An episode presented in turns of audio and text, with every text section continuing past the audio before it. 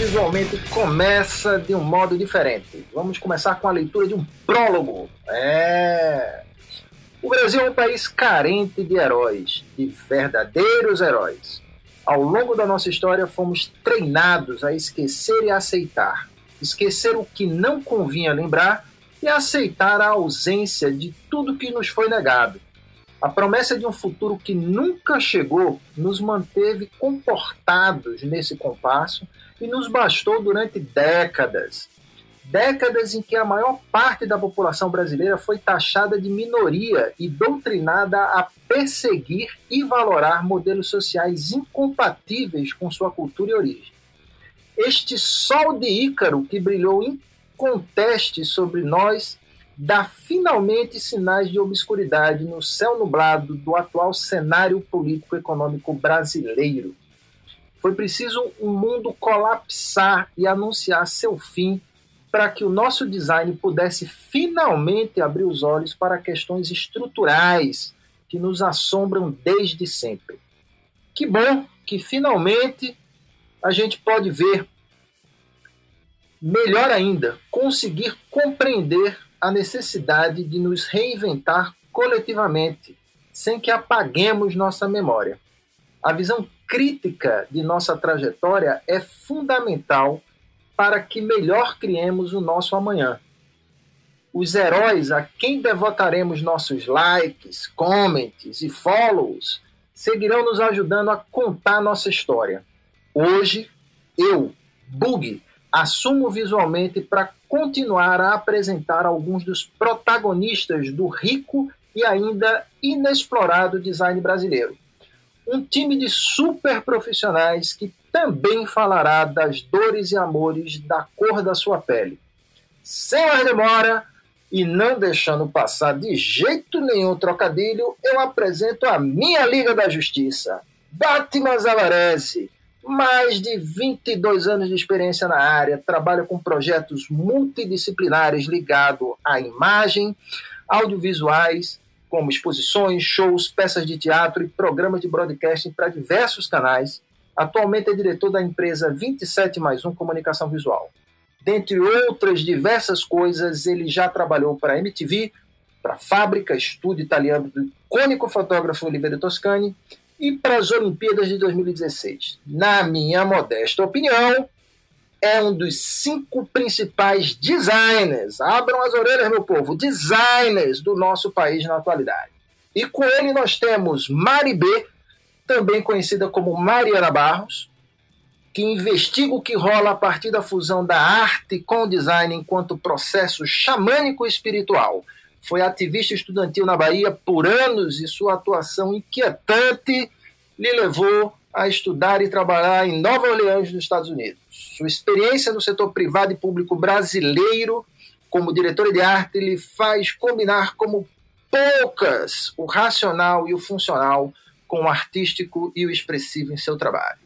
E fechando nossa liga, temos Maiara Santana, videasta, realizadora audiovisual e designer. A gata atuou em produções na África e no Brasil, sempre envolvida com direção, fotografia, roteiro e design gráfico. Foi curadora do MOVE, Festival Internacional de Cinema Universitário, e atualmente contribui com o coletivo Negritude, espaço autônomo do mandato de Ivan Moraes, vereador da cidade de Recife. Seu trabalho sensível e impactante toca no cerne de questões humanas fundamentais que nos fazem refletir sobre preconceitos quanto a cor, gênero, classe social e orientação sexual. Minha gente, eu preciso dizer da minha imensa felicidade em estar aqui com vocês. Muito obrigado. Vou agora abrir a palavra para vocês darem o olá para os nossos ouvintes do Visualmente. Vamos nessa. Vou deixar as meninas começarem. Perfeitamente, são cavaleiro. Rapaz, é o nosso cavaleiro negro, nosso Batman. Vamos nessa. Oi, gente. Boa tarde. É muito massa estar aqui com vocês trocando essas ideias, enfim, com esse Bata time. É isso. Acho que vai ser uma tarde massa. Obrigado, Mayara. Valeu. Oi, galera. Aqui é a Mari B. Bom dia, boa tarde, boa noite. Não sabemos quando irá ao ar, não sabemos é. E as pessoas poderão ouvir em qualquer tempo, não é verdade? É uma Exato. coisa muito moderna. Você aí do futuro que está ouvindo esse podcast. Estou muito, muito feliz de estar aqui com esse time maravilhoso e acho que a gente vem falar sobre uma pauta muito necessária. Enfim, né? Espero que, espero que sirva de inspiração aí, principalmente, que é uma coisa que eu queria muito quando eu estava na faculdade nessa época e às vezes não sabia para onde olhar. Então, tudo que a gente puder falar aqui para ajudar, tô a postos. Massa, vai ser incrível. Olha, é, eu faço das palavras da Maribê e da Maiara minhas também. É um prazer imenso. Eu, nos meus 28 anos, eu sei que você tentou aí me, me, me deixar mais jovem, Bug, mas nos meus 28 anos aí de trajetória no design, eu vou confessar que é a primeira vez que eu estou sendo convidado para abordar esse assunto. Né? E, e, é um assunto que é, para quem sente na pele, é, é talvez é, é, uma, é uma história que é bastante verticalizada assim, para a gente é, se aprofundar. Eu acho que é, eu fiquei muito emocionado assim quando veio esse convite e desse encontro aqui está acontecendo com sotaques é, tão diversos nessa mesa, com mulheres é, protagonistas também. Pô, eu antes de tudo, tudo, tudo, eu queria agradecer. Rapaz, eu que agradeço demais todos vocês pelo aceita esse convite. É, é também um, algo que me deixa muito emocionado, né, conseguir juntar todos vocês aqui e fico extremamente sensibilizado e estendo meu agradecimento não só a vocês, ao pessoal do Visualmente que nos convidou para assumir essa grande responsabilidade né, de, de, de apresentar um programa desse, enfim, podcast incrível que tanto tem contribuído para o nosso design brasileiro e mais ainda, né, dar carta branca, total liberdade de chamar quem eu quisesse. Eu digo, meu Deus do céu, agora o bicho pega, né? Então fico fico muito feliz mesmo com, com essa oportunidade da gente poder estar tá trocando essa ideia. E já vou começar lançando aqui uma questão bem do começo mesmo, para a gente poder situar, porque é algo que, que é uma curiosidade que eu tenho muito grande, porque eu acho que as trajetórias são muito diferentes, como, como o Batman comentou, a gente tem né, aqui Rio de Janeiro, Bahia e Pernambuco juntos, né, tentando representar esse Brasil, né, e eu digo tentando, porque a gente é muito mais múltiplo que isso, né, mas é, as realidades são muito diferentes. Né? Depois eu vou falar um pouco é, do porquê que, né, como foi que a gente pensou para fazer essa seleção, para convidá-los, enfim. Mas eu queria saber o que, que motivou cada um de vocês, o que que estimulou, o que conduziu até a nossa área, né? Então, como é que o bichinho do design deu uma mordidinha aí em cada um de vocês? Beleza? Quem começa aí? Maiara? Vou começar então. É, deixa com a Maribê. ah, então tá bom. Vamos lá, Maribê. É... Então, né, na verdade, quando eu quando chegou essa missão aí de escolher o que, que eu tinha que, que, que eu queria estudar, eu fiquei bem em dúvida de, entre muitas, muitas, muitas coisas. Mas eu sempre sentia um chamado da criação, assim, né? Da criação visual, né? Desde pequena, sempre gostando de é, fazer caligrafia, umas coisas estranhas. Esse negócio de letra é meio estranho mesmo, viu? É? é, esse povo é super esquisito, Maribê. Exatamente. Desde pequena curtia, adorava livrinho de caligrafia, adorava decalcar, assim, né? Então sentia esse chamado aí pra arte visual. E aí, a minha ideia era fazer publicidade. Mas na época, na, aqui na Bahia, na, em Salvador, no caso, né? A gente tinha, não tinha publicidade nas universidades públicas, até hoje não tem, na verdade. E aí eu pensei o que que se, o que que semelharia, né, com a publicidade, o que que poderia ser. E aí apareceu o design, eu descobri que na verdade eu sempre quis fazer design, eu só não sabia que o nome disso era esse. então foi meio isso assim, né? Sempre também desde pequena sempre trazendo muita referência em tudo que eu via, né? Trazia para os meus desenhos, o filme que eu assistia, as coisas interconectadas, e eu percebi que eu precisava de um curso mais especializado e aí senti dentro do, design essa essa abrangência assim, né, na criação, na, na criatividade, no poder da criatividade. E aí foi meio isso esse início. Massa. Mas o, como é que tu ficou sabendo que era design? Assim, qual foi o teu primeiro contato com design? Acho que o meu primeiro contato com design foi nessa onda de, de pesquisar, né? De comecei a estudar muito história da arte. E aí, nessa, nesse caminho da história da arte, comecei a ver o iníciozinho do design, né? Aquela onda bem desenho industrial, né? Revolução industrial. E aí fui pesquisar sobre e descobri que, na verdade, era muito mais próximo do que eu imaginava, né? Que esse desenho industrial, que foi até o curso que eu fiz na, na Universidade do Estado da Bahia, na verdade era muito mais, né? Acho que a partir daí que eu comecei a a pesquisar, né, olhar nos, no, na internet, nos sites, inclusive achar o Anticast, né, que foi uma referência gigante para mim quando eu estava aprendendo o que era design. Uhum. É, e acho que foi meio isso, assim, esse caminho. Massa, legal. Batman, como é que foi no teu caso? Olha, eu eu, eu entrei na, na verdade, assim, eu sou um curioso, assim, eu eu a minha, meus pais, eles são a primeira geração que entraram na, na universidade, né? E eu confesso que eu nunca tinha estudado falar em, em desenho industrial, que era o curso da época, tampouco em design.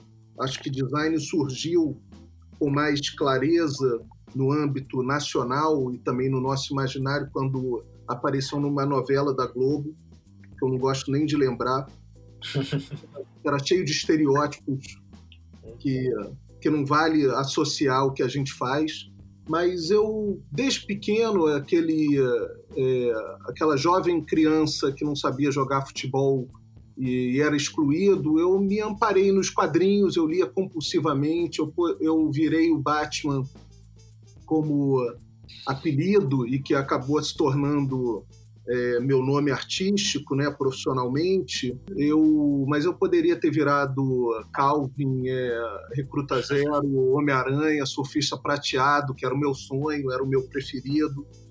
Eu é, desenhava muito, assim, eu sempre, até hoje eu tenho, toda vez que eu, eu tenho dificuldade para me expressar, eu pego um papel e um lápis e uso isso como um subterfúgio também para o trampolim de me fazer entender eu sou um cara visual. Eu, eu é, quando eu entendi que existia uma faculdade de desenho industrial, né, e, e, na época com habilidade em programação visual, eu achei que eu ia desenhar compulsivamente. Eu ia talvez me tornar um quadrinista, talvez me é, desenhar cartazes e, e ao longo do entendimento eu fui compreendendo também que a faculdade de design ela te vai te direcionando a projetar, né, que é bastante diferente do ofício de desenhar. Eu entrei também numa fase, eu entrei em 1991, onde era praticamente é, proibido o uso do computador. Ele ainda não era oficialmente um, um recurso, uma cadeira, uma ferramenta que era praticada dentro da profissão. E quando eu saí, cinco, seis anos depois, já era obrigatório. Se você fosse um super especialista na técnica do Nankin, você era quase massacrado porque não estava usando o CorelDRAW, o, algum recurso ali, o PageMaker, para é, para diagramar o seu texto. Então eu vivi também esse dilema maluco e isso me causou também um, um, uma, ao mesmo tempo um embaralhamento, mas uma, um fetiche também por essa novidade, essa mudança assim, de algo que ainda não existia no Brasil, na minha percepção.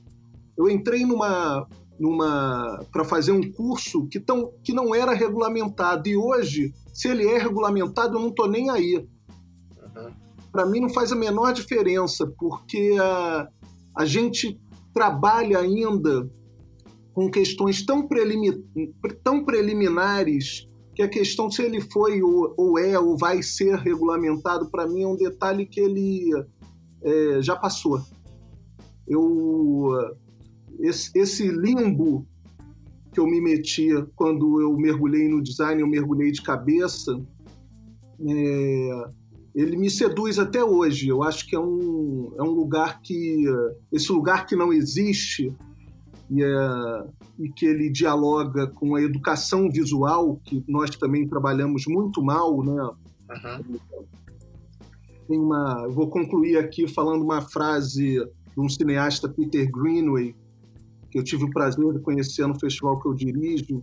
Ele disse, é, conversando ali, e é um filósofo, né? É mais fácil você produzir uma imagem do que você compreendê-la. Uhum. E, uh, e alguns anos atrás, antes de conhecer o Peter Green, eu, eu conheci o Toscani, com quem eu tive também o prazer de conhecer. Ele, ele uh, logo quando eu terminei a residência artística na Itália, ele me falou: é, o pior é, em terra de cego, quem tem um olho é caolho. Isso eu nunca vou esquecer. Eu acho que é, a gente vive num lugar onde a gente trabalha sempre a, o olhar, é, a questão visual de uma maneira intuitiva. Então a gente tem uma educação é, muito pouco discutida, né? Uhum. Isso que me atrai até hoje, assim, de mergulhar profundamente, continuar aprendendo e trocando e, e disseminando, assim, as muitas possibilidades de ver e compreender Massa. É, a nossa profissão ainda não é regulamentada e não, não vejo movimentações depois da última negativa que tivemos no apagar das luzes do mandato da Dilma Rousseff. Não vejo movimentações para uma retomada de um pleito de regulamentação. Mas isso aí também é assunto para vários outros programas e não mais um programa aqui no Visualmente.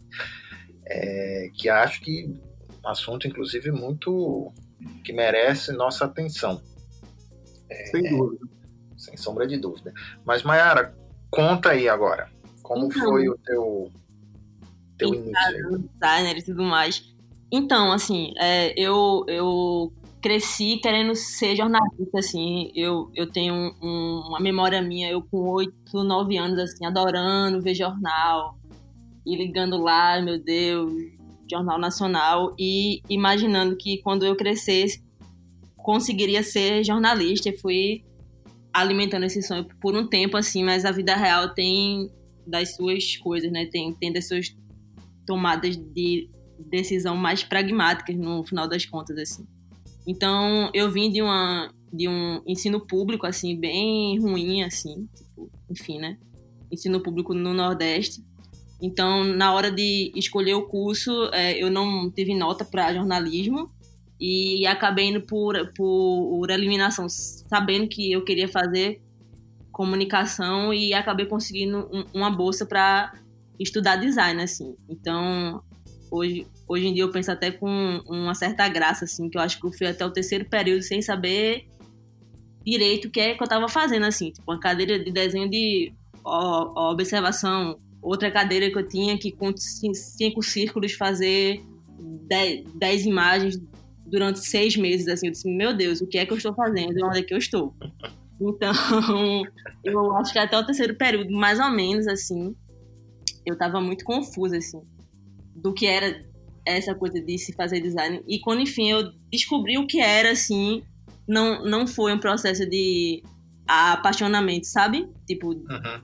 eu acho que durante toda a faculdade, assim, e, e até o final dela, e, e, inclusive acho que até foi o, o que me levou a, a, querer fazer cinema, assim, foi esse processo de não me ver ainda enquanto designer por imaginar que talvez eu pudesse ter, enfim, ter sido jornalista e tal. Mas depois de um tempo, enfim, depois desses anos de, de corre assim, eu imagino que a minha relação tá muito mais amorosa e muito mais consciente com essa função de ser designer e, e, e o que é que isso representa, assim. E também o, o entendimento que foi uma porta-massa que se abriu para mim, mas é isso, assim. Tipo, até o terceiro período eu não sabia o que é que eu estava fazendo com aquelas bolas e vendo um, um objeto e desenhando por, por três, três, horas, sabe? Mas enfim, uhum. eu acho que foi por isso. Por aí. Massa, massa. Vamos continuar nesse papo que eu acho que é uma boa. É, vocês todos, né? Eu, eu, pensei no nome de vocês pro, pro programa, porque cada um de vocês traz uma potência enorme no seu fazer design que realmente me chamou a atenção. E, e, mesmo cada um, e principalmente porque cada um está numa fase distinta da carreira, né? É, então, assim, e a gente né, conversando, stalkeando vocês, enfim, e se preparando para esse programa, eu percebi que tem uma componente de descoberta em relação ao design de cada um de vocês que é comum. Né? Todos vocês acabaram pelos relatos né, que, que, me fizeram, acabaram tendo um momento, né, um turning point de uma descoberta, é, curiosamente, em experiências fora do país, né, pelo menos mais significativa. Então, eu queria saber qual foi o projeto, ou exatamente essa experiência, que deu sentido ao que vocês fazem hoje, pelo menos vocês acreditam que deu um norte né? E disse, não, é isso aqui que eu quero fazer e a minha visão, né, é, de mundo em relação né, ao, ao, que eu faço começou a se desenhar a partir de então. Tá? Quem começa? Só perguntas bombásticas. Quem começa? eu posso começar. Vamos lá.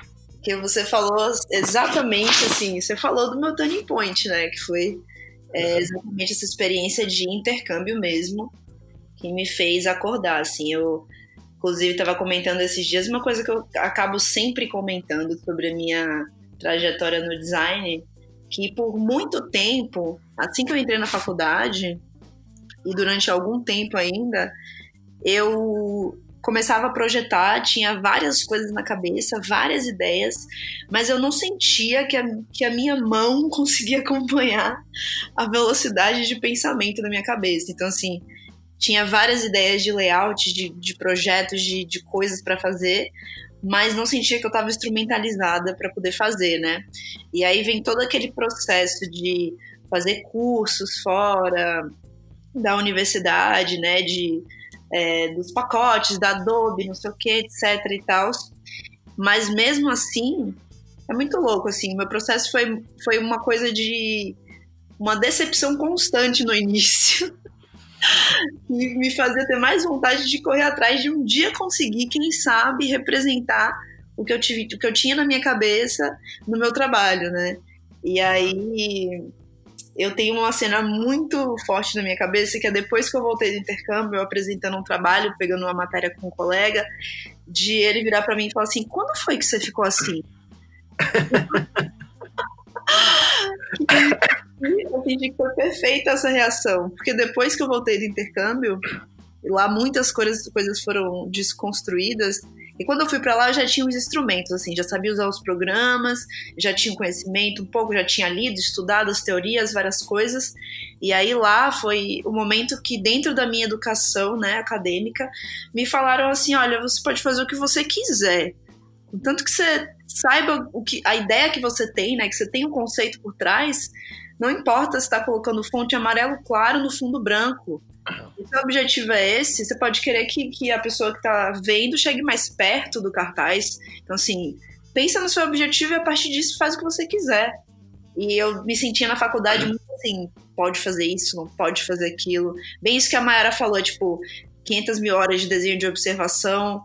Eu peguei umas matérias assim, tipo, Física 2, Educação Física 2, que eu fiquei assim, nossa, mano, Acho que. Eu, eu, paguei educação física também, era uma coisa. E ainda tinha que comprar um short curtíssimo para poder usar. Me sentia super sensualizando a aula, era uma coisa meio estranha. Nossa, que situação, imagina, né? Você vai, pô, faculdade aqui e tal, quando você vê educação física e física 2 e matemática, cálculo 2. Aí eu, nossa, me sentia travada né, nessa. E no intercâmbio foi onde eu senti que rolou esse desbloqueio, assim, né? Foi também onde eu comecei a consumir referências mais disruptivas, né? É, Meister, por exemplo, né? Uma galera que falava assim, mano, experimenta aí. E aí eu acho que nessa eu também por sentir que era uma experiência única, eu fui pelo Ciência Sem Fronteiras, então na minha cabeça tava tipo assim, cara, essa aqui é a experiência da minha vida, eu não tenho grana para pagar esse intercâmbio, ou é agora ou é agora. Agora é então, é agora. Eu dei tudo de mim assim, né? E aí tive esse resultado de que eu considero de um desenvolvimento no caminho que eu queria muito grande, assim, de conseguir fazer coisas que eu comecei a pensar, nossa, isso aqui eu consigo me ver mais representada, né? Por esse, essa falta de, de limites, assim, né? Não tava mais encarceradinha, assim. Eu acho que esse, esse feeling também, esse sentimento de estar num lugar né, novo, com coisas novas, né? Esse sentimento explorador incentivou bastante, assim. Eu sinto que a partir desse momento foi quando eu comecei a me reconhecer no meu trabalho e realmente senti muito mais tesão pelo que eu faço.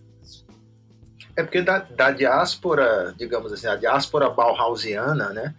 A gente é filho do, da banda que ficou na Europa, né? O design brasileiro. Então, assim, a uhum. gente é, é, é, é, super cartesiano nesse sentido, né? Amarrado, estruturado, é, e acho que, sobretudo durante os, dos anos 90, talvez Batman possa falar melhor sobre isso do que eu, a gente teve uma disputa, assim, uma, uma acho que uma questão importante era se o design era arte ou não, e uma necessidade de se autoafirmar numa pós-modernidade tardia, de não, preciso ter ciência, eu preciso né, ter porquês científicos na história, e com uma necessidade de autoafirmação mesmo, sei lá, eu acho uma coisa talvez até meio vira-lata nossa, mas é, eu sempre me seduzi mais, sempre achei mais interessante a vertente que foi para os Estados Unidos, né? Sim. Os caras, porque os caras não arengaram, não brigaram com, com, com a arte, né? Então acho que tem isso, é, é mais é, é, fluido, o aspecto experimental talvez é bem, bem mais presente, enfim. Tu, tu fosse estudar também numa cidade culturalmente interessantíssima, né? Que foi Nova Orleans, né? Sim. E, e acho que isso também pesa bastante, não sei. Com certeza, Bug. Eu acho que você falou tudo aí. É um abraço, né? É, essa discussão da gente se o design é arte ou não, acho que vem muito da, por essa busca identitária mesmo do design brasileiro, né? A gente quer saber onde é que a gente se encaixa. Mas nessa onda a gente acabou ficando muito é, Bauhaus, Bauhausiano e uma coisa que eu estava pensando quando você estava falando é que o Volner é o, é o espelho da, da universidade, né? Pelo menos na minha universidade. Uhum. Tem que ser, porque, né, claro que foi um cara ali naquele momento visionário, incrível, e ainda é, né? Tipo, é, é histórico, né? É consagrado ali. É, mas acaba que esse pensamento, né, que vem da Bauhaus, ele pega essa funcionalidade, essa lógica que com certeza é necessária dentro do design, mas eu acho que a gente acabou se prendendo muito nisso, né? Ao invés de ter soltado um pouco para essa parte artística, essa parte experimental, né? Essa parte vernacular do design que é tão linda quanto a gente aprende às vezes como marginal, né? Como é, a parte que está na margem, quando na verdade tá tudo junto e misturado mesmo, assim. Eu acho que isso me é, atraiu é, só, mais.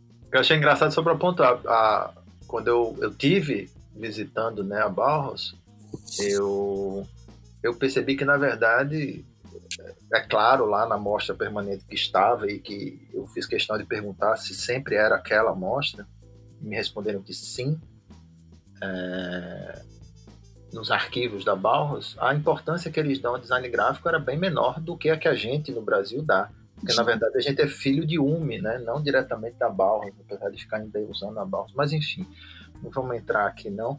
É, Mayara, conta aí pra gente como foi essa tua tomada de. Depois eu faço um alinhavo aqui, depois eu faço umas emendas aqui, porque eu já tô pautado aqui e eu queria chegar num ponto de encontro de vocês três. Mas, Mayara, conta aí pra gente, como foi tua teu momento assim de iluminação, tuas pazes com design, como tu disse. É. Vê, em 2018 eu fui para Moçambique para gravar um filme. Eu fui como assistente de direção de um longa documentário que falava sobre a diáspora da mulher negra e tal. E antes de ser convidada para ir como assistente de direção, eu fui convidada para fazer a identidade visual do filme. Enfim, né, o cartaz, o processo de, de, de catarse, né, de a, a arrecadação de fundos, enfim.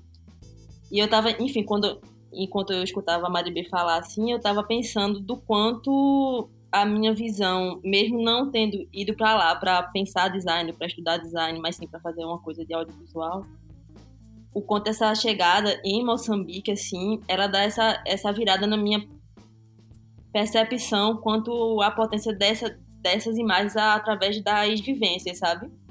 Tipo, hoje pensando, se eu tivesse feito essa identidade visual depois que eu voltei de viagem, ela seria com, completamente diferente desse meu processo de percepção, sabe? A partir dessa vivência.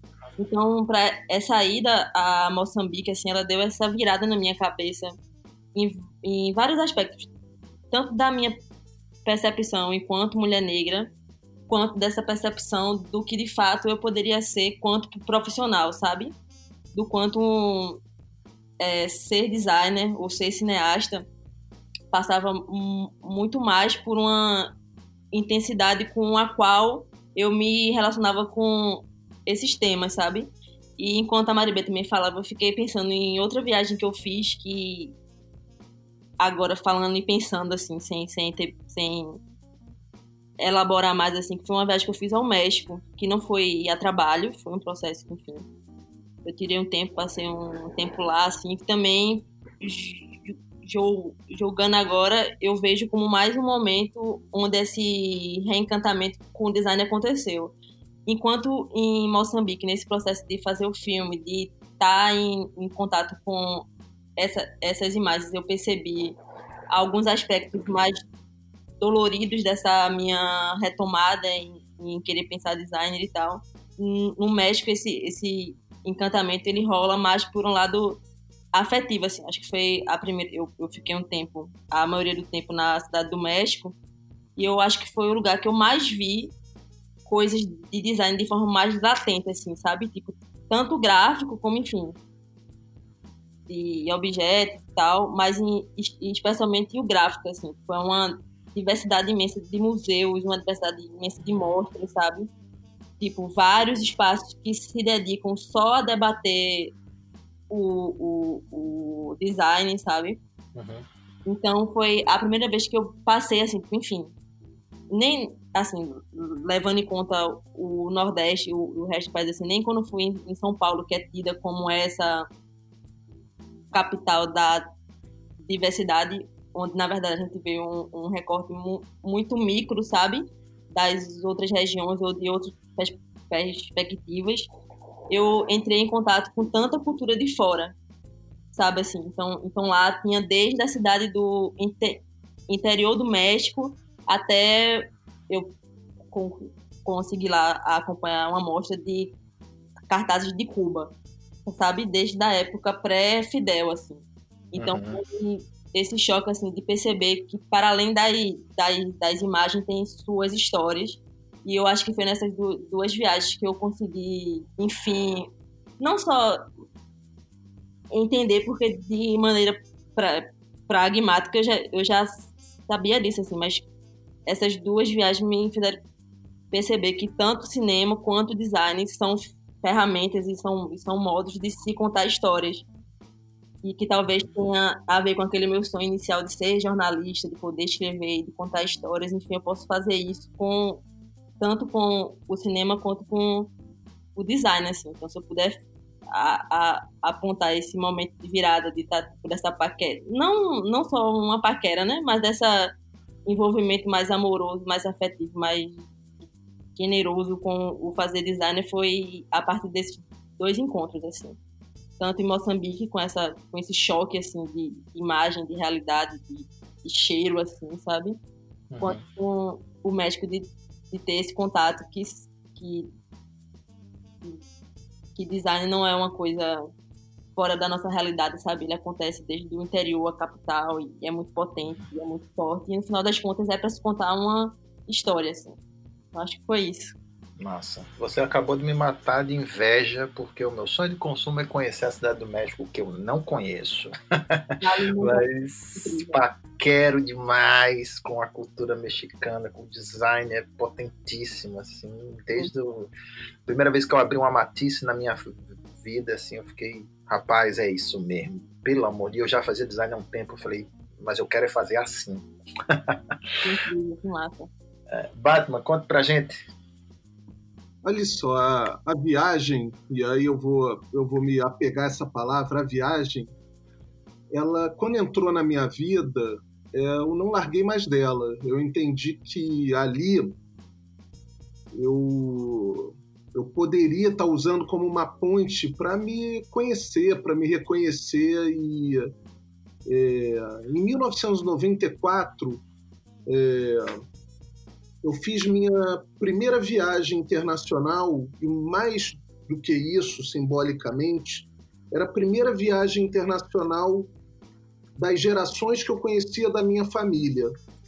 É, enquanto eu, no segundo período do curso de design, eu comecei a trabalhar. Eu tinha que trabalhar, senão uhum. eu entrei na faculdade é, particular, né? E ali, é, para eu sustentar, é, eu tinha que trabalhar, ou tinha que trabalhar, eu tinha essas duas alternativas.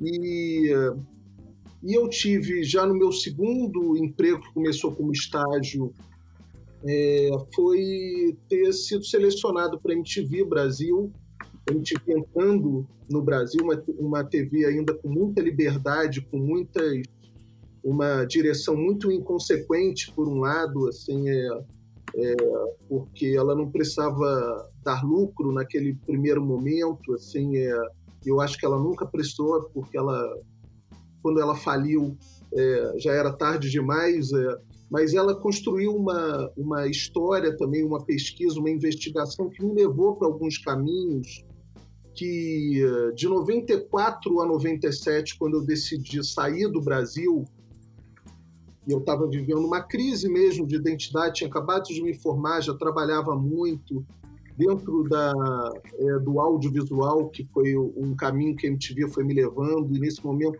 eu já viajava muito o Brasil, eu já trabalhava em vários é, documentários, alguns micro documentários para TV, né? mas desde canais que não existem mais, como People and Arts, ou é, ou Canal Futura, ou TV Sesc. É, eu digo que nos, nesses três anos conciliando com, a, com o curso de design, eu viajei, sei lá, quase duas mil cidades do Brasil. Eu comecei a conhecer um, um país que, para quem é, é, do Sudeste, ele acaba muito é, enclausurado dentro de uma bolha. Isso me despertou também uma, curiosidade de conhecer o mundo.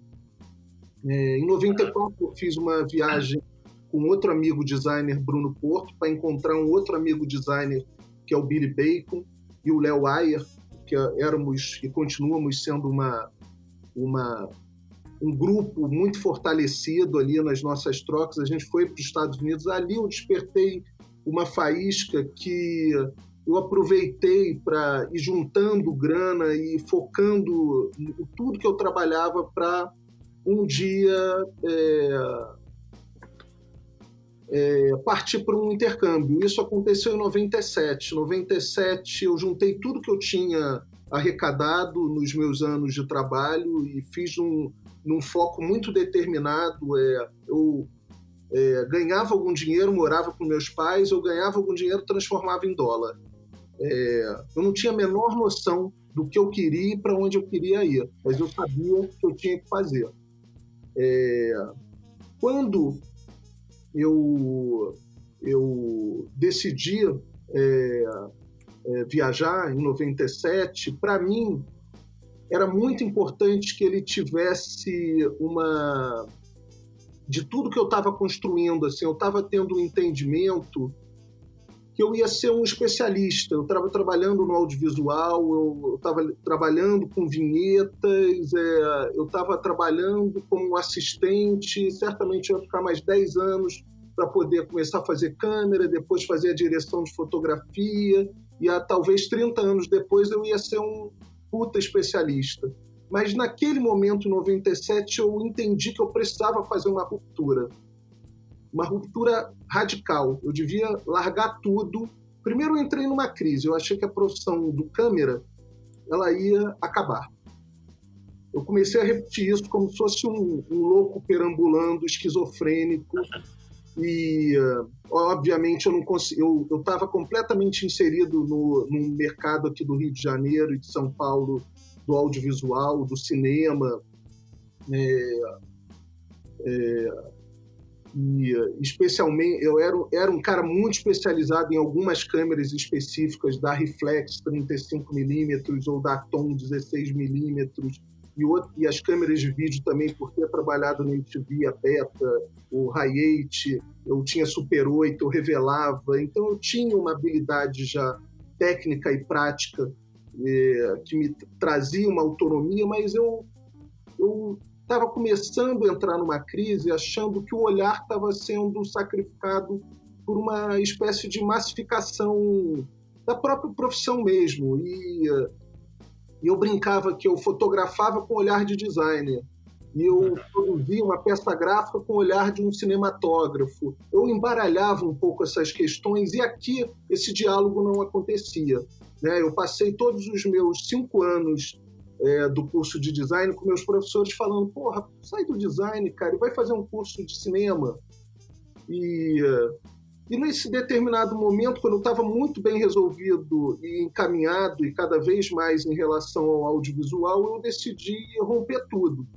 Aquilo, ao mesmo tempo que era um sonho, eu, eu já estava, é, já tinha sido picado pelo mosquito da viagem. Para mim era importante conhecer mais em, em lugares. Eu estou falando de uma época, nos anos 90, que ainda não existia o Google, que ainda não existia. O YouTube, não existia o Facebook para a gente ficar brigando, não existia essa rede hoje que é muito fácil a gente conectar. A gente entrava em livrarias que as mais bacanas tinham três, quatro andares, né, no Brasil e no mundo, ou então é, a gente conversava com pessoas que tinham viajado para vários lugares do Brasil e do mundo. É, aquilo me instigava de uma maneira que me deixava bastante inquieto e em 97 eu fui para começar um percurso de aprendizado, fui completamente perdido, mas eu, eu, eu tinha bem claro que eu queria estudar essa convergência entre o design e o cinema e principalmente é, trabalhar com uma relação de ser autossuficiente de trabalhar talvez com orçamentos menores, é, mas com produções que eu poderia ser independente. Eu não queria mais trabalhar de uma certa maneira, e me perdoe se o termo pode soar estranho, mas é como eu me sentia escravizado dentro de uma produtora de pessoas extremamente competentes que tinham nascido em berços radicalmente diferentes do que eu tinha nascido e que tinham referências, é, eles conversavam sobre é, o Louvre, alguns momentos, daquele canto que tem uma quina específica e tem um preguinho ali que permanece durante décadas. Sabe onde é? Eu não sabia, eu não, eu não conhecia a França.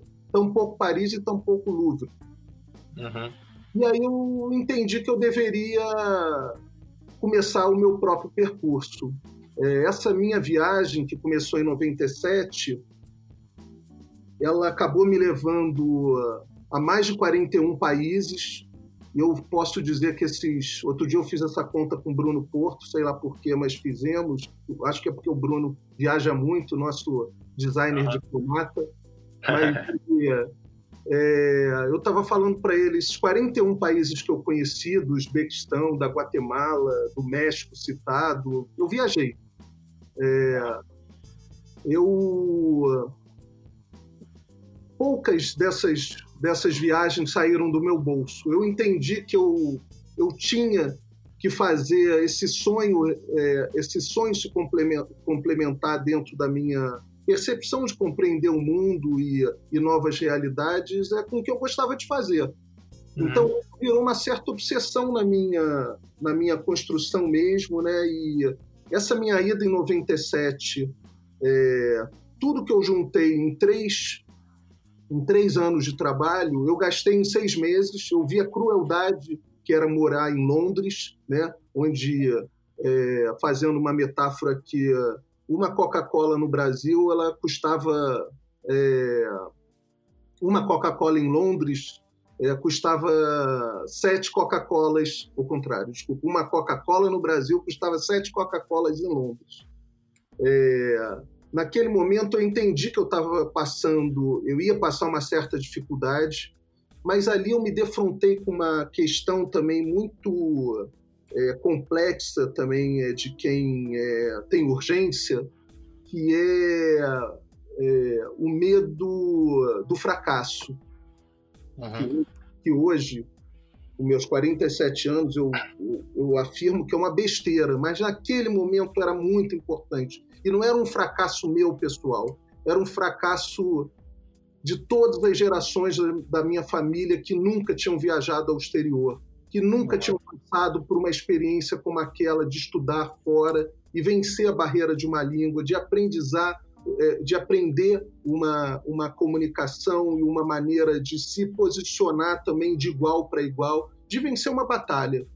Uhum. O, no meu último dia da minha estadia em Londres, quando eu ia gastar o meu último pound ali, minha última libra, eu acabei sendo convidado para a Itália, é, para uma residência artística num lugar chamado Fábrica, um lugar que hoje, 23 anos depois, eu continuo repetindo que foi marcante, porque ali eu entendi que é, eu estava fazendo esse circuito inteiro, é, saindo do meu país, saindo do meu conforto, saindo de uma carreira que estava apontada, mesmo que eu tivesse de uma certa maneira me sentindo é, uma máquina.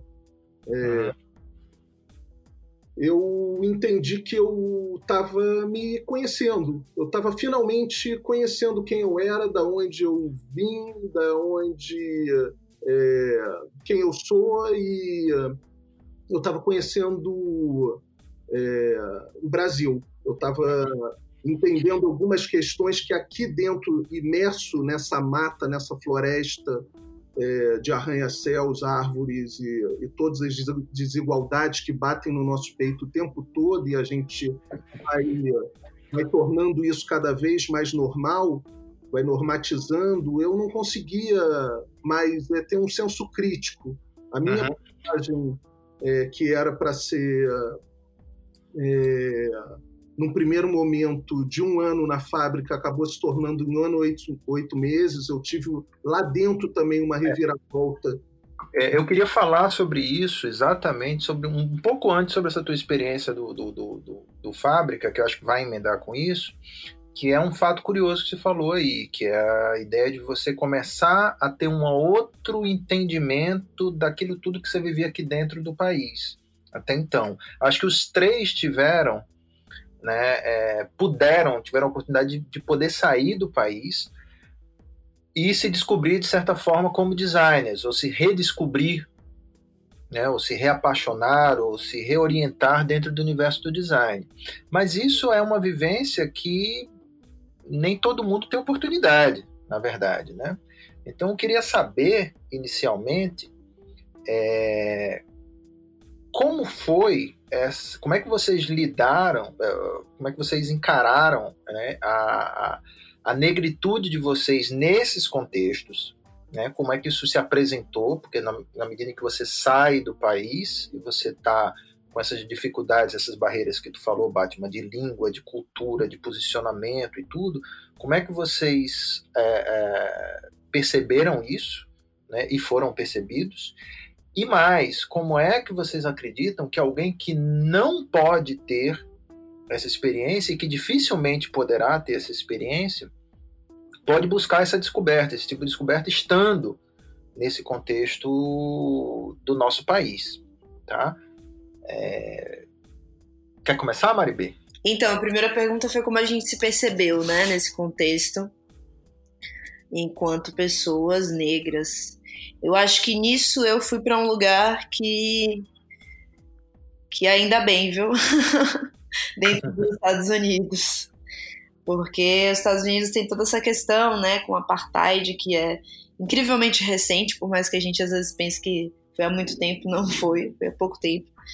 É, então acho que eu poderia ter sido é, em, um, em uma realidade que talvez fosse ainda mais dura. Mas eu acho que eu ter ido para New Orleans, né, dentro da Louisiana, que é no sul dos Estados Unidos, é, foi revolucionário, assim, foi incrível com essa relação com o ser negro, né? Eu acho que os Estados Unidos, eles estão em outro compasso em relação a gente e toda essa relação da identidade racial mesmo, que eu sinto o Brasil construindo cada vez mais, na verdade não construindo, mas resgatando, né, o que foi apagado pela história, assim. É... E eu acho que os Estados Unidos, ele tem firme quem, quem ele é em termos identitários e hoje ele consegue navegar um pouco em relação a isso. É, então, dentro, dentro dessa, desse universo lá, eu percebia muito mais experimentações, por exemplo, com o próprio cabelo ou com a forma de vestir. Porque a, a partir do momento que se foi excluído, né, no, no, dentro do apartheid, a comunidade negra dos Estados Unidos, eu sinto que ela se juntou e se reforçou, assim, né? Então, vamos aqui construir o que é nosso, já que essa galera não quer colar com a gente, vamos uhum. botar o nosso aqui pra game. Eu acho que é, dentro disso, então, eu tinha tinha uma diferença na forma da, que as pessoas negras de lá falavam, tem, tem uma diferença nas gírias, tem toda um, uma cultura ali dentro da própria cultura, né? Além do uhum. fato de que simplesmente por ser negra, eu percebia, é, eu vi uma população né, negra normalmente é, atendendo né, nos lugares, então mercado, essas coisas, e eu percebia que toda vez que eu ia né, comprar alguma coisa, pedir alguma coisa, eu era muito melhor tratada do que os meus amigos brancos. Uhum. Foi uma diferença imensa, assim, né, de, de convívio mesmo, de, de relação com, com a cor. Dentro do design, eu, via, muita, via vi muito mais gente lá é, na faculdade cursando design, pessoas negras, do que eu vi aqui no Brasil. Então, acho que em relação a isso, também porque é uma grande população negra no lugar que eu fui, né? É, então, isso também foi ótimo, porque era realmente assim uma corrida de igual para igual, não tinha. Eu não percebia essa diferenciação de professores ou de nada disso. Na verdade, eu me senti muito acolhida. Inclusive, é, tava ouvindo o Batman falando da fábrica e foi um programa que me foi incentivado por um dos professores do intercâmbio.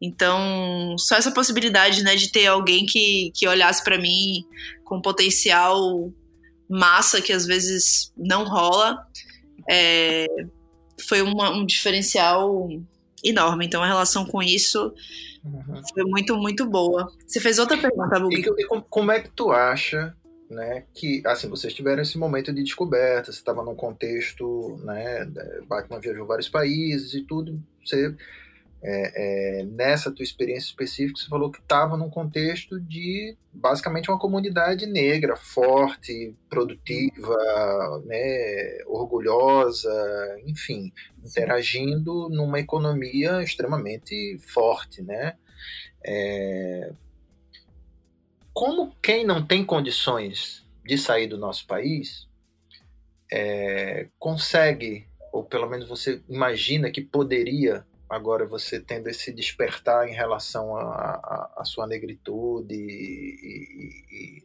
e, e a sua relação com o design, ao seu potencial como designer, uhum. né? É, como é que você acha que uma pessoa que não tem essa oportunidade de estudar fora é, conseguiria fazer isso no Brasil, né? conseguiria ter uma, uma talvez um, um, ponto de mudança de perspectiva como esse que você teve, né? Em algum momento na trajetória você ter essa oportunidade, eita, olha, de se olhar diferente, de perceber os seus potenciais, enfim. Você acha que isso é possível dentro do Brasil ou só saindo do Brasil mesmo? Eu acho que é possível dentro do Brasil, sim. Eu acho que é um corre, né?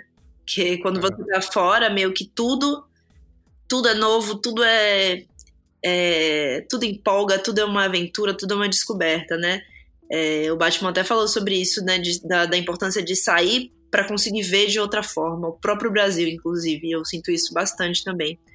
Mas eu acho que é possível, sim. Eu acho que é, a multimídia, né? As, as redes uh, ajudam muito, muito, muito, muito é, hoje nisso. Mas eu acho que o que mais é, eu sinto que é um diferencial é o sentimento de, de possibilidade da experimentação, sabe? Uma coisa que eu pensei muito quando eu viajei foi: nossa, por que eu não experimentei mais durante a faculdade no Brasil, né? Por que, que eu me. Eu fiquei tranquila de estar fazendo um, um trabalho ou outro? Por que, que eu não usei o tempo que eu tinha para fazer meus, meus projetos pessoais. Eu passei muito tempo dentro da universidade é, é, lutando, mais ou menos assim, né, brigando um pouco para ter movimentos pró-design dentro da própria universidade, né? Então trazer palestra e tal. E inclusive nisso eu acho que eu acabei me perdendo um pouco da minha própria produção pessoal experimental. Eu acho que o momento da universidade é a oportunidade de experimentar sem amarra, sem limite, sem, sem ideia de que isso é assim, aquilo é assado. Você pode fazer o que você quiser, assim, nesse momento, né? Enquanto projeto pessoal. E aí eu acho que dentro disso, a pesquisa de referência, é, a pesquisa de outros designers, outros designers pretos, é, e também é, a galera da, do seu, da sua própria localidade, né? Então, seus amigos, a galera da sua sala, as pessoas que você tá vendo, que você tem contato, chegar para trocar uma ideia, né? Como o Batman falou, que antigamente só tinha essa onda de você conversar com alguém que viajou. Então, acho que até nisso você pode ter uma, uma abertura de mente, assim, sabe?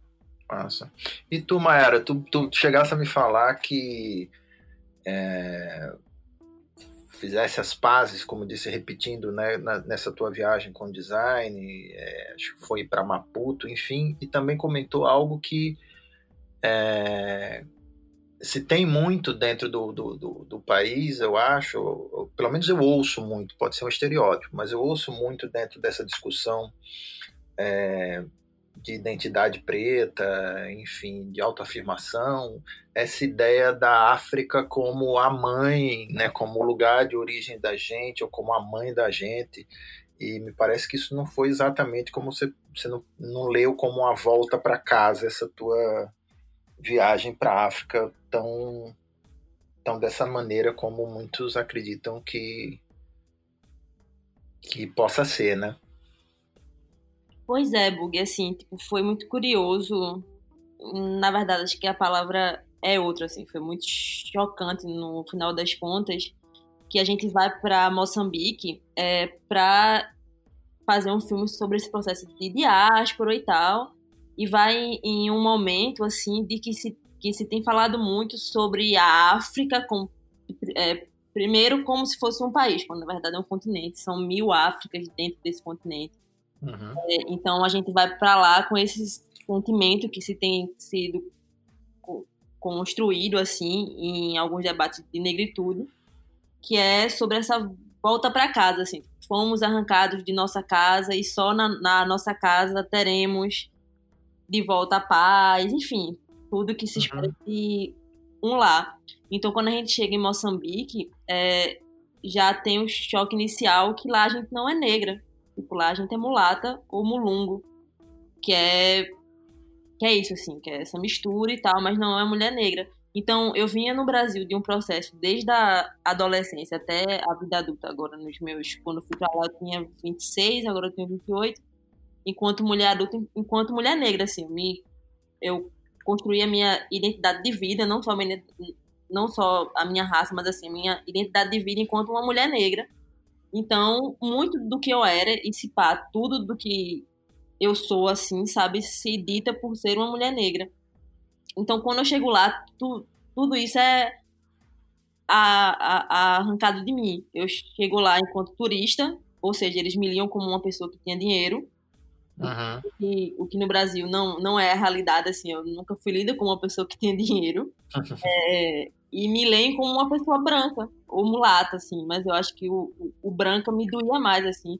Eu lembro de um episódio, assim, que hoje eu dou risada, mas na hora eu fiquei com muita raiva, assim, porque lá os homens são muito, enfim, né? Enfim, é um contexto mundial. Mas lá tem um pouco mais de violência nessa abordagem, assim, que, que no Brasil eu vi poucas vezes, assim.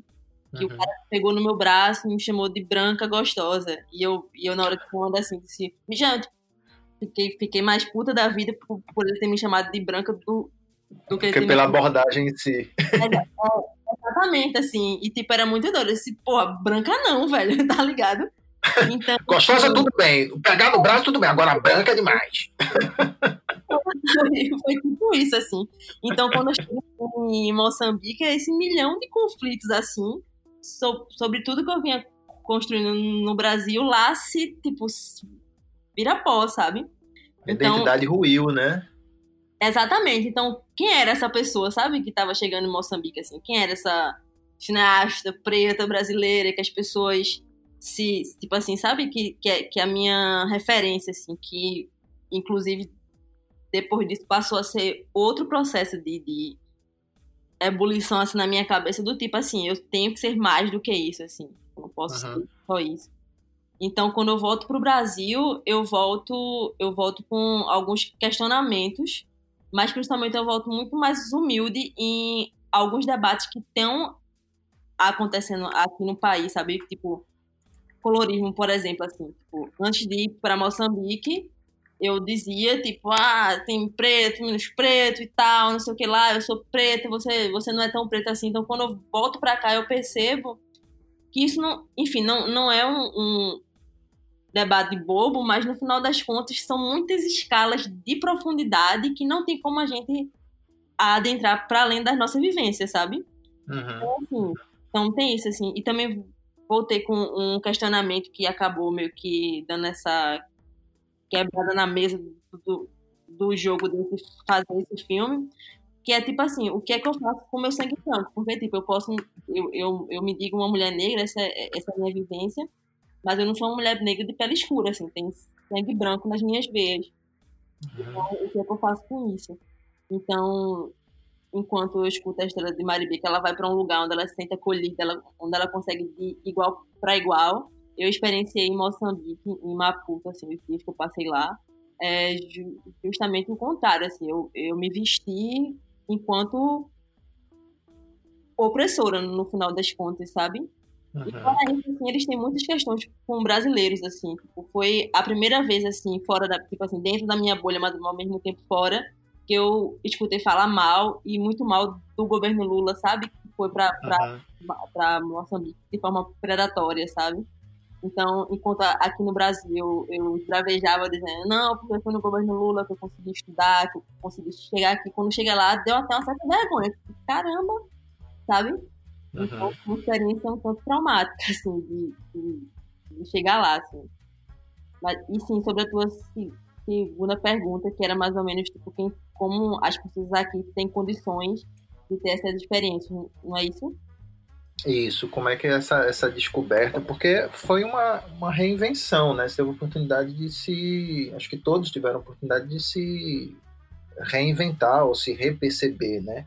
É uma coisa muito difícil e a, a, a, oportunidade de você sair do país, de estar numa situação né, de uma língua diferente, de uma cultura diferente, no teu caso, inclusive, de uma negação né, da tua identidade, né, do ponto de vista social, é, isso tudo é muito forte, né? Te faz uhum. realmente rever uma série de coisas. Mas, é, repito, nem todo mundo tem essa condição, né? Principalmente se a gente está falando, né, de, de, jovens designers pretos uhum. e, e jovens designers pretas no nosso país, muito provavelmente não vão ter essa oportunidade, né? A política do ensino no Brasil mudou drasticamente, né? É, e esse Ciências Sem Fronteiras que Maribê teve a condição de, de aproveitar, dificilmente será uma realidade novamente no nosso país nos próximos anos. É. Então, assim, como é que a gente consegue lidar com isso? Como é que você acha que seria uma alternativa porque eu, acredito que seja muito importante, pelo menos a gente vê que na trajetória de vocês isso foi muito forte, né? Isso foi, foi necessário para que vocês pudessem ser profissionalmente e pessoalmente quem são hoje. Né? A gente viu um relato aí de Batman da, desse grau de importância na, na trajetória dele, né? no de Maribê e no seu. Então, como é que a gente faz se a gente é. não pode sair? Pois é, quando eu, quando eu penso nessa, nessa pergunta, assim, ela me coloca em um lugar que eu já tive algumas boas vezes nesse meu pro, processo de acessando privilégios, né, no final das contas. Porque, assim, eu há 10 anos atrás, eu não imaginaria do lugar onde eu estava, ali no subúrbio e tal, que eu conseguiria ir tão longe. Enfim, isso foi um processo de acesso de privilégio que veio através da política de cotas, veio a, através de uma família minimamente e, e estruturada mesmo sem um, um ensino superior, sabe? Então, essa uhum. pergunta ela me coloca muito num lugar que eu já tive algumas vezes, que é um misto de raiva com, com culpa, sabe? Que assim, eu tive muito privilégio. Com uhum. muito foco, muita conquista e tal. E, e quando eu penso assim, numa possível solução, é muito difícil assim, tipo, de pensar nisso de maneira micro. É, mas eu arrisco dizer assim que é um, um processo constante de treino do olhar. Assim. A gente vive num país que é imenso, assim, que tem países que cabem só no estado de São Paulo, por exemplo, sabe? Uhum. Países to, to, todos que são do tamanho de Sergipe, por exemplo. É muito doido isso. Então a gente vive num país que é muito rico de diversidade. Então eu acho que um processo que talvez facilita, facilitaria essa balança entre não poder sair do país, mas a, a, ainda assim ter experiências, é um processo de treino de olhar, sabe? Assim, e aqui a, a gente possa olhar mais para fora da academia, possa olhar mais para fora das agências, sabe? Tipo, uhum. talvez assim, ter um olhar mais é, vernacular das coisas, sabe? Saber olhar para as ruas, saber entender que o design ele acontece para além da nossa para além da nossa vontade e para além do nosso fazer, assim, sabe? Mesmo uhum. mal feito, mesmo que seja de maneira não consciente, esse design existe, essa possibilidade de se contar histórias existe, assim. Então, eu acho que investigar o próprio Brasil com um olhar mais generoso, assim, tipo, com essa impulsividade de entender que o país é múltiplo, que tem muita cultura, e se eu pegar um ônibus e for até, sei lá, o Pará, sabe, é tipo outra riqueza visual, sabe, é tipo outras uhum. outras coisas. Então, assim, a princípio eu acho que é isso, assim, mas a, até para isso, até para se treinar esse olhar, é necessário que se tenha oportunidade, sabe? Tipo, com 5, 6 anos a gente já está aprendendo a ler, mas assim, ler texto, assim, mas para ler imagem eu acho que a gente não tem esse treinamento, sabe? Uhum. A prova disso, participar é, é, a gente ter esse boom de, de fake news, sabe? Tipo, que é para além de ler um texto, é, tipo, ler uma imagem, uma montagem e tudo mais. Então acho que a gente precisa desse treino do olhar para para fora da nossa bolha, assim, para as coisas que estão ao redor. Mas até isso é um, é um processo de se ter acesso a privilégio, assim. Eu acho que é uma questão muito difícil, que é a, é isso você conseguir dentro dessas limitações todas, né, dessa, dessas privações, digamos assim, né, essas faltas de privilégio, como você colocou, você conseguir ter a sensibilidade né, de perceber que algo precisa mudar e como você pode fazer isso. Né? Eu acho que aí, muitas vezes, vou fazer até um parênteses antes de Batman falar e voltar, acho que aquela trajetória dele da, da do Fábrica, que ele tem uma história lindíssima é, lá dentro, é, você conseguir, talvez, o, um dos caminhos seja isso, né? Você ter alguma referência, alguém que te diga isso né? Alguém que te oriente, que às vezes uma palavra, né? Tem uma, uma eu não, não, lembro, eu sou péssimo de guardar as frases, mas assim, o sentido, recentemente, a gente está hoje aqui no dia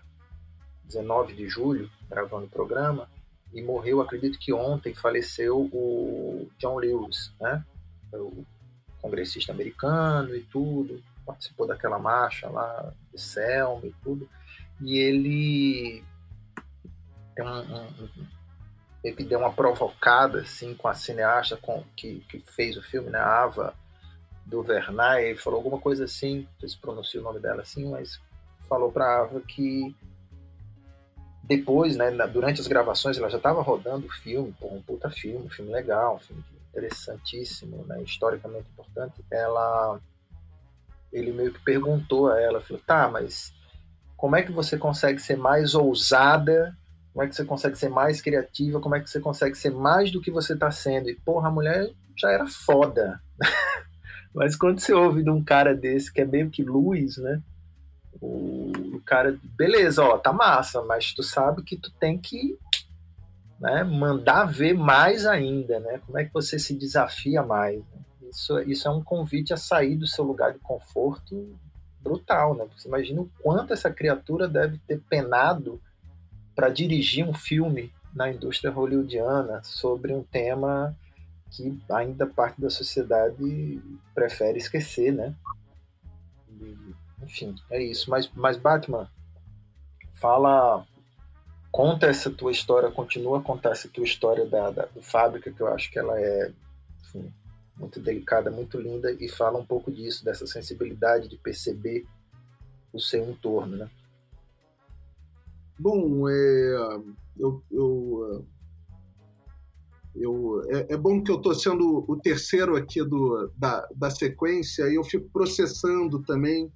Eu sei que é, nós temos aqui nessa, nessa roda de conversa um estudo de caso que é de quem teve o privilégio de viajar, né, uhum. de sair do país num momento possível e, e voltar com uma bagagem que não era só né, do consumo, né, que é que é do aprendizado, que é de uma marca que a gente vai carregar para sempre, né?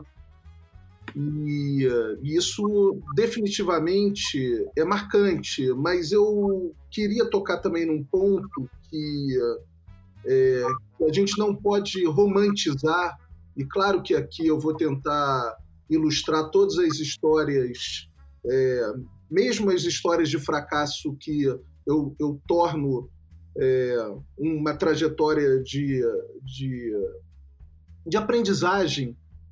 É, mas é viajar, sair da sua casa, sair das suas origens, é, é, uma, é um movimento também de enfrentamento e é um perrengue, é um perrengue inacreditável.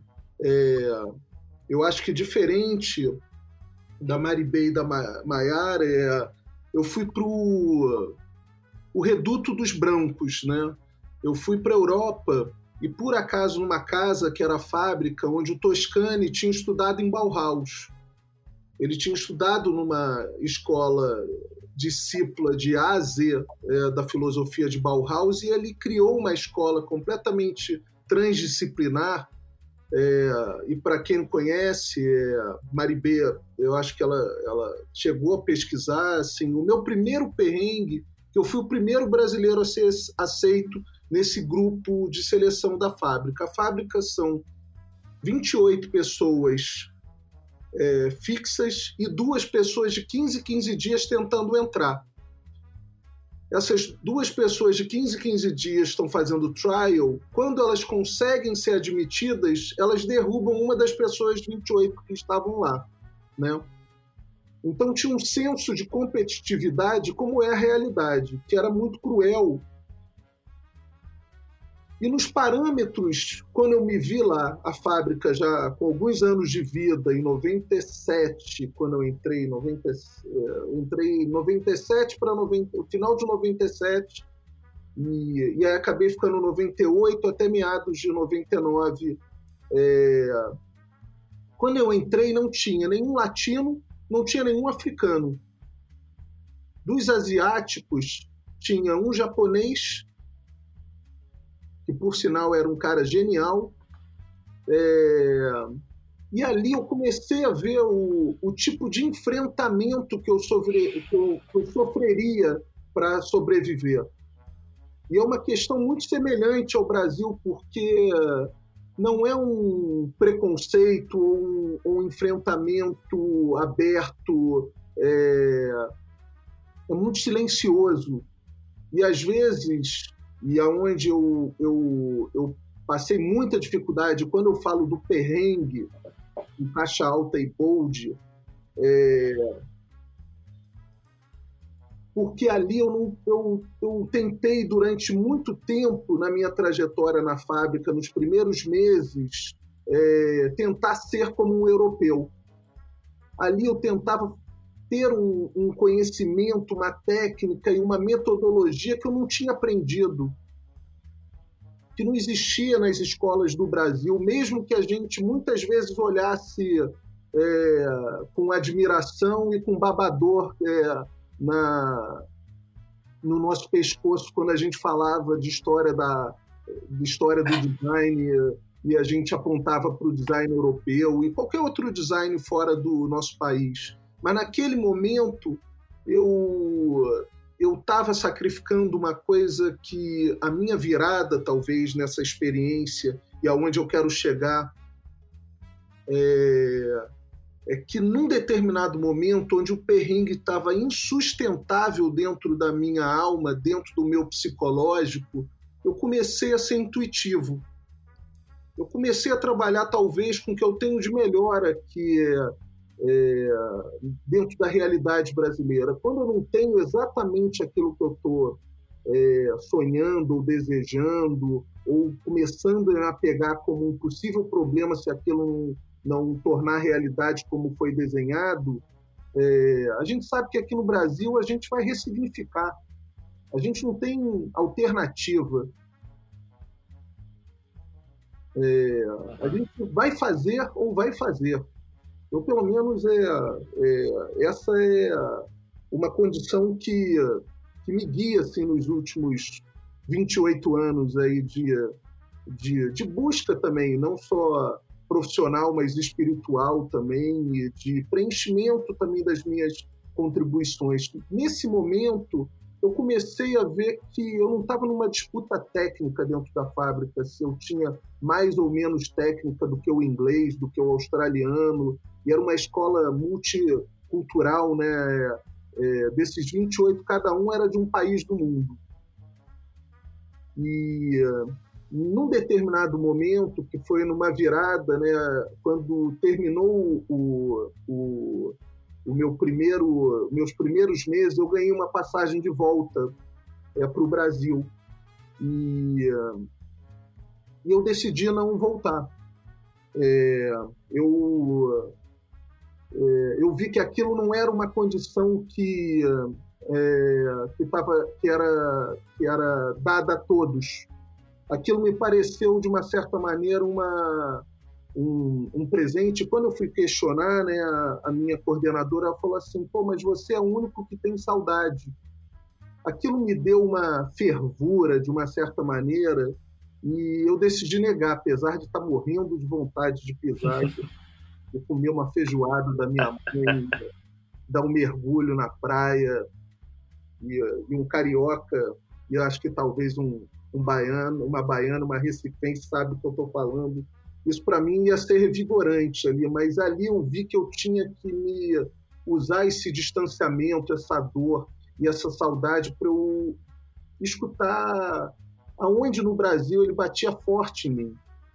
Eu sei que quando você, e eu digo isso hoje nos projetos grandes, pequenos que eu estou envolvido e que eu esteja liderando ou não, que quando a gente está no meio de um nó, quando a gente não encontra saída, ou então a gente está insistindo num caminho que é, não está levando a lugar nenhum, e normalmente isso gera uma série de conflitos né, internos, pessoais e também externos né, com a equipe e tal. Eu digo que a gente tem que fazer uma viagem de drone, a gente tem que sair daquele lugar e é isso pede um tempo, sai fora, pô, passa dois, três dias fora, dá um mergulho, faz uma caminhada, se desliga, se desconecta completamente para você enxergar o que normalmente é óbvio. É... Nesse momento que eu comecei a passar um, um, uma, uma, uma grande cobrança também do que eu não, não ia conseguir nunca ser, eu acho que o Brasil tem essa, essa síndrome, a gente, sem as, a gente sempre sonha ser o que a gente nunca será. Isso é uma condição quase que é, imposta assim pelos nossos antepassados, porque a gente tem referências que não, nem sempre são brasileiras. Isso é um equívoco tremendo, né? A gente não tem. Se você hoje entrar numa universidade, você perguntar para um jovem estudante da nossa área, mas pode ser de qualquer área, eu me arriscaria a dizer, quem são os seus ídolos?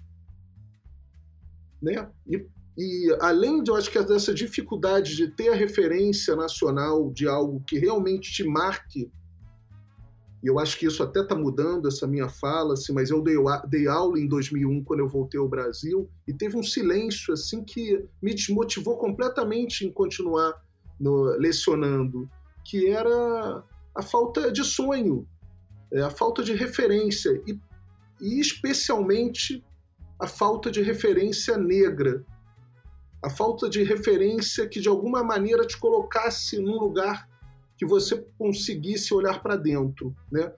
Esse meu momento da fábrica, eu vou, tra vou trazer aqui, sendo tentando ser breve aqui, é, teve um determinado momento, logo nessa virada, quando eu neguei a minha volta é, é, aérea ao Brasil e eu fiquei ali imerso, né, tentando me, me encontrar, é, eu entendi que eu tinha que fazer alguns enfrentamentos que tinham a ver com coragem. Eu precisava ter mais coragem. Eu comecei a enxergar. Eu estava num lugar onde só tinha branco. Eu estava numa cidade que é a mais preconceituosa da Itália, que é Treviso, uma cidade onde é, até hoje é celebrado o dia do Mussolini. É uma cidade onde tem, que é Vittorio Vêneto, e não por acaso uma cidade onde grande parte da imigração italiana eu tenho sangue italiano no meu Zavarese, ela vem dessa região do Vittorio Vêneto, quando ela é esmagada na Segunda Guerra, e aí tem um grande rebanho que ou sai ali fugido, ou sai porque está sendo perseguido, né? e aí ocupa alguns lugares de São Paulo, principalmente, é, Paraná, Santa Catarina, Rio Grande do Sul. É, eu eu conheci um pouco desse lado do Brasil e aquilo me incomodava tremendamente. Acho que diferente do que Maiara disse, ali, mesmo com a minha pele negra, esbranquiçada, porque eu também faço parte de muitas misturas na minha família, é, ali eu era o negro mais negro é, que aquelas pessoas já tinham visto. É, e, e tinha uma sensação de mal-estar com a minha presença que todos os meus amigos é, espanhóis, portugueses, israelenses é, e uh, japoneses ou ingleses, eles não conseguiam enxergar o que eu sentia. E aquilo me. É, eu ficava num dilema tremendo: pão aquilo era ladainha minha, aquilo era um recalque, é, era uma defesa por eu não conseguir algumas coisas que aquelas pessoas conseguiam. E de uma certa maneira eu comecei a exercitar um outro lado. Eu vou passar a, a largar talvez esse lado exótico que muitas vezes a gente veste esse casaco quando a gente está no exterior. E eu comecei a entrar num, num outro personagem que é me colocar naquele, naquele lugar ali de ou de dor, ou de alegria, ou de olhar que nenhuma daquelas pessoas nunca terão, né? E tem um caso específico que, por acaso, é, virou o meu primeiro dentro desse, dessa trajetória da fábrica, né? no momento que eu estava muito ameaçado de ser desligado a qualquer momento, eu ia sempre no final do meu expediente, a fábrica tinha horário, né? Você tinha que trabalhar de 9 às 18. E eu, nos meus primeiros meses, eu chegava às 7 da manhã e saía às 9 da noite. Eu pagava a multa, chegava no final do mês eu não conseguia receber salário, porque eu trabalhava demais. E, uh, e foi uma coisa que depois, um dia, o Toscani sentou comigo e falou: Cara, você tem que trabalhar, tem que ser criativo no tempo, você tem que ter disciplina. Isso era uma das filosofias que ele disse ter aprendido em Bauhaus. Isso eu fui trazendo para a minha vida, e quando isso foi eu entendendo como a rotina, eu passei a frequentar um supermercado que tinha um africano, um nigeriano, um imigrante, e com uma cara sempre muito sofrida, e quem nos vendia mussarela atrás do balcão. Na nesse supermercado italiano, para você pegar as suas verduras, o seu pão ou qualquer coisa que você tenha um toque direto, você colocava uma luva de plástico Isso era comum ali no supermercado, era disponibilizado ali para você pegar os seus produtos, né? É, que não estavam embalados e você botar dentro do seu do seu carrinho. Tinha uma pessoa que certamente saía no mesmo horário de trabalho depois que eu tomei vergonha e não pagar mais multa por trabalhar demais, eu passei a observá-lo. Ele estava sempre num horário semelhante ao meu, uma pessoa, o estereótipo era perfeito, era um cara muito, muito branco, cabeça raspada, muito musculoso e uh, quase assustador, assim, é, e uh, pelo menos para o meu eh, ideário ali de convivência, assim, era uma pessoa que parecia é, tinha uma arrogância assim no, no, seu movimento mesmo, assim, e toda vez que ele pegava a mussarela que já vinha embalada, para não ter contato com esse atendente do outro lado do balcão, ele vestia a, a luva de plástico. Num determinado momento, é, eu acuado em produzir uma imagem é, para o Dia Mundial do Racismo, eu convidei essa figura que eu não conhecia para ele ser fotografado pelo Olivero Toscani, que é um mito da fotografia, e na Itália é considerado um segundo papa. Logicamente, esse cara, eu me apresentei como um fabricante e, e eu marquei num horário com ele, é como se eu tivesse marcado às 10 da manhã. E, e depois, num outro dia, é, eu marquei com esse imigrante nigeriano para ele é, também estar nesse dia, mas eu pedi para ele chegar 15 minutos antes. Essa foto, o Toscani nem ficou sabendo, na verdade, eu montei o estúdio, eu fiz todo o aparato como se fosse uma luz padrão Benetton, padrão que o Toscani faria, porque lá tinham todos os recursos, isso não era um problema. E e eu expliquei para o pro, pro nigeriano, na verdade, eu, eu paguei um cachê para ele, porque ele, ele passava um perrengue filha da mãe ali para sobreviver naquela cidade do Vêneto, na Itália. É, falava muito mal é, a língua italiana, tampouco inglês. É, assim, tinha uma, é, uma dificuldade ali da existência dele naquele lugar. É, eu fui entendendo ali que meu perrengue era quase é, suave dentro da realidade daquela pessoa ali. E é, quando chegou o italiano, eu expliquei para ele que o Toscani, mentira, eu falei que o Toscani não poderia, mas que ele tinha feito a luz e que eu queria promover essa foto é, dele apertando a mão daquele uh, africano, imigrante, e pedi para ele usar a luva de plástico que ele usava no supermercado, que eu já tinha reparado tal. Ele uh, topou. Essa imagem ela acabou sendo a minha virada dentro da fábrica também. É, eu de alguma maneira estava me colocando dentro no momento que eu estava super ameaçado, eu me coloquei no sapato da minha experiência, da experiência daquele cara ali sendo visto como um estranho dentro de uma realidade que não era acolhedora. E, e para minha surpresa, é, me falo isso sem é, ingenuidade, porque é, foi feito com uma mistura de. Eu nunca me dediquei tanto assim para aquilo tornar realidade e aquilo dar certo. É, foi uma imagem que ela foi super premiada e, e acabou. O Toscani ficou muito impactado é, e quando contei a história de como aquilo acontecia, ele fez que aquela imagem fosse publicada no mundo inteiro. Era uma das grandes forças que o Toscani tinha, essa autonomia de como realizar essa experiência, né, que aqueles jovens fabricantes, todos com menos de 25 anos, estavam vivendo ali, e, e aquilo ganhou uma repercussão muito grande. Eu sei que nos próximos seis meses eu ganhei uma série de prêmios, alguns prêmios em dinheiro em relação a esse pôster, e ele foi muito repercutido, ele virou uma imagem símbolo também na época da OTAN, que era uma das, um dos clientes que a fábrica é, o Greenpeace também acabou é, veiculando também nessa questão sobre o preconceito e e eu tomei essa decisão é, que todo o dinheiro que eu tivesse ganhando ali eu ia doar para esse cara e até que num determinado momento ele me comunicou, foi quando eu na minha lembrança foi a primeira vez que eu escutei sua voz, que ele falou que ele ia voltar para a aldeia dele. E eu entendi que era uma cidade muito pequena, quase uma, uma aldeia tribal e, e que porque ele não pertencia àquele lugar. É, e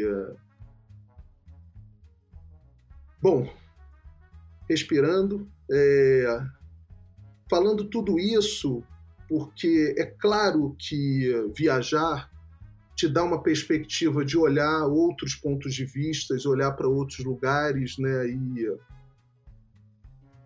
e é, se sensibilizar, se emocionar, mas eu acho que quando eu falo em viagem, né? Às vezes você está dentro, imerso dentro de uma, de uma situação das suas próprias cidades e você deixa de conhecer o jongo que tem aqui no Rio de Janeiro, o cavalo marinho que tem é, em Pernambuco, ou o, uma festa do recôncavo baiano, assim, que tem um significado simbólico direto, assim, que pode de alguma maneira não necessariamente gerar imagens, mas gerar símbolos que eu acho que você vai eh, sair, às vezes, desse nó que a gente está embaralhado. O que é, eu acho que no momento onde uh, o conhecimento ele era muito concentrado é, ou nos livros ou em lugares que não eram aqui no nosso país e por isso esse caminho de ir para fora era quase uma necessidade e é uma convergência aqui das nossas histórias, eu acho que hoje em dia, é, e, especialmente agora, nesse momento pandêmico, né, que a gente está aprendendo a trocar e viajar mediado pela tela, mediado por outro tipo de escuta, assim, é, o que a gente tem que buscar, é, seja lá onde for, seja lá através de qual ferramenta for, é essa essa ativação das nossas memórias, do, de algo que vai nos fortalecer para a gente ter coragem.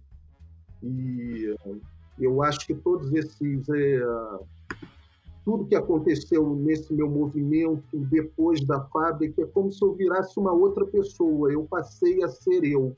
Eu passei a me ver e sem tentar ser um personagem usando uma camisa do Brasil, é, ser um estereótipo da minha própria figura, da minha da, de uma identidade completamente exótica. E eu deixei de ser um tucano dentro daquele zoológico.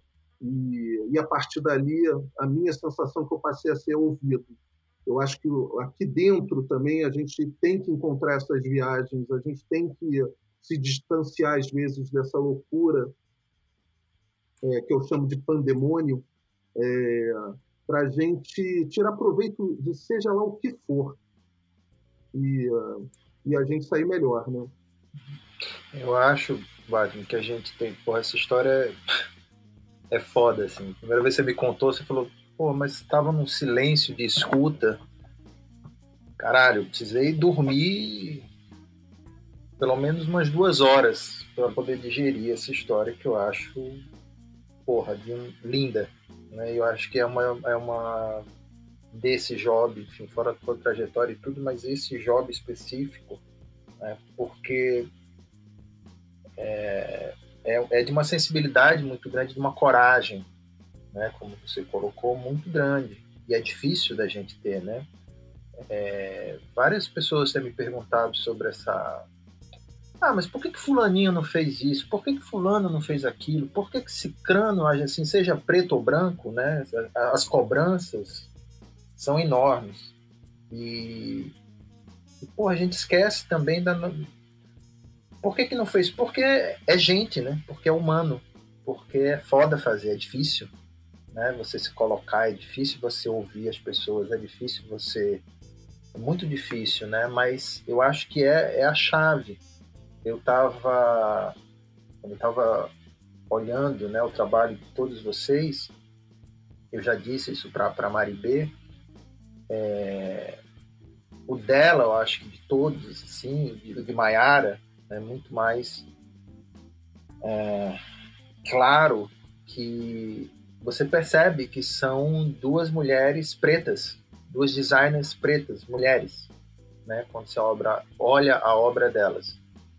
E eu fiquei passado com isso, porque eu me fiquei, fiquei me sentindo um bosta, né? Quando eu li o portfólio de vocês todos, sobretudo das meninas, porque eu não, eu achava que o trabalho falava muito sobre mim. E eu acho que o trabalho fala muito sobre a gente, mas eu acho que eu estava falando pouco sobre mim no meu trabalho né? Descobrir, como eu já disse, a potência do, a, a, ainda maior do design através de apreciação do trabalho de vocês. E eu vejo que é, o meu trabalho conta que eu sou nordestino, conta.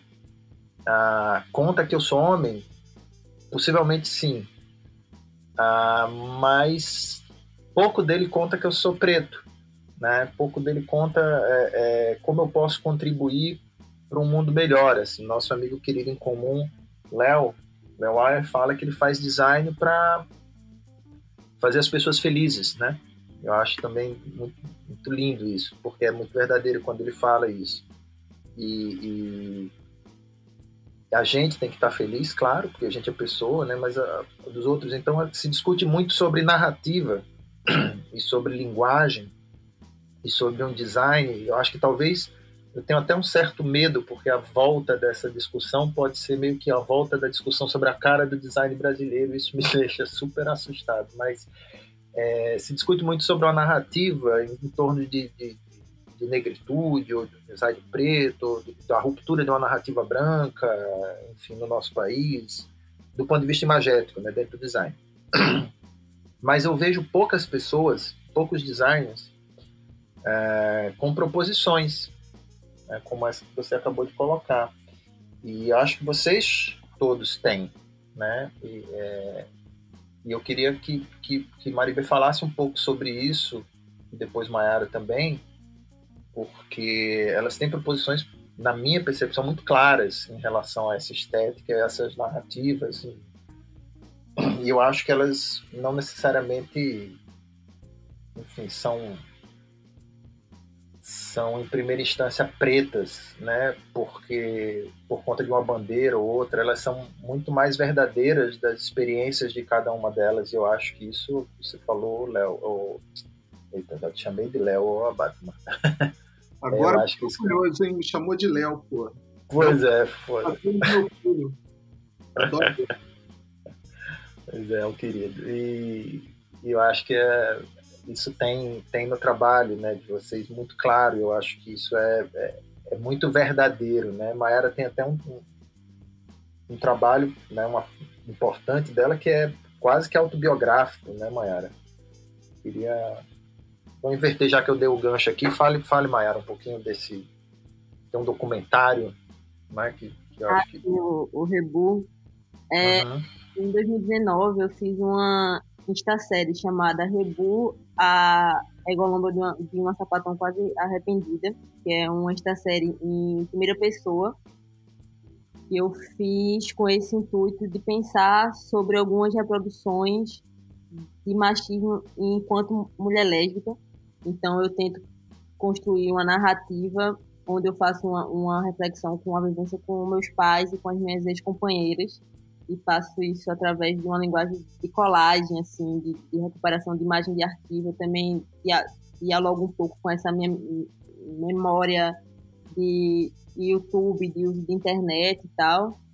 É, a princípio, eu tinha essa ideia para fazer um curta, mas enfim, eu passei por uma cadeira da faculdade que me apresentou esse formato de Insta série que eu achei muito massa assim na faculdade de cinema eu sempre tive um debate muito grande assim sobre esse ímpeto do cinema se, se, se dizer revolucionário, mas uma revolução para quem, assim? Se a, maioria, se a maioria dos filmes passam em circuitos pequenos e poucas pessoas têm acesso.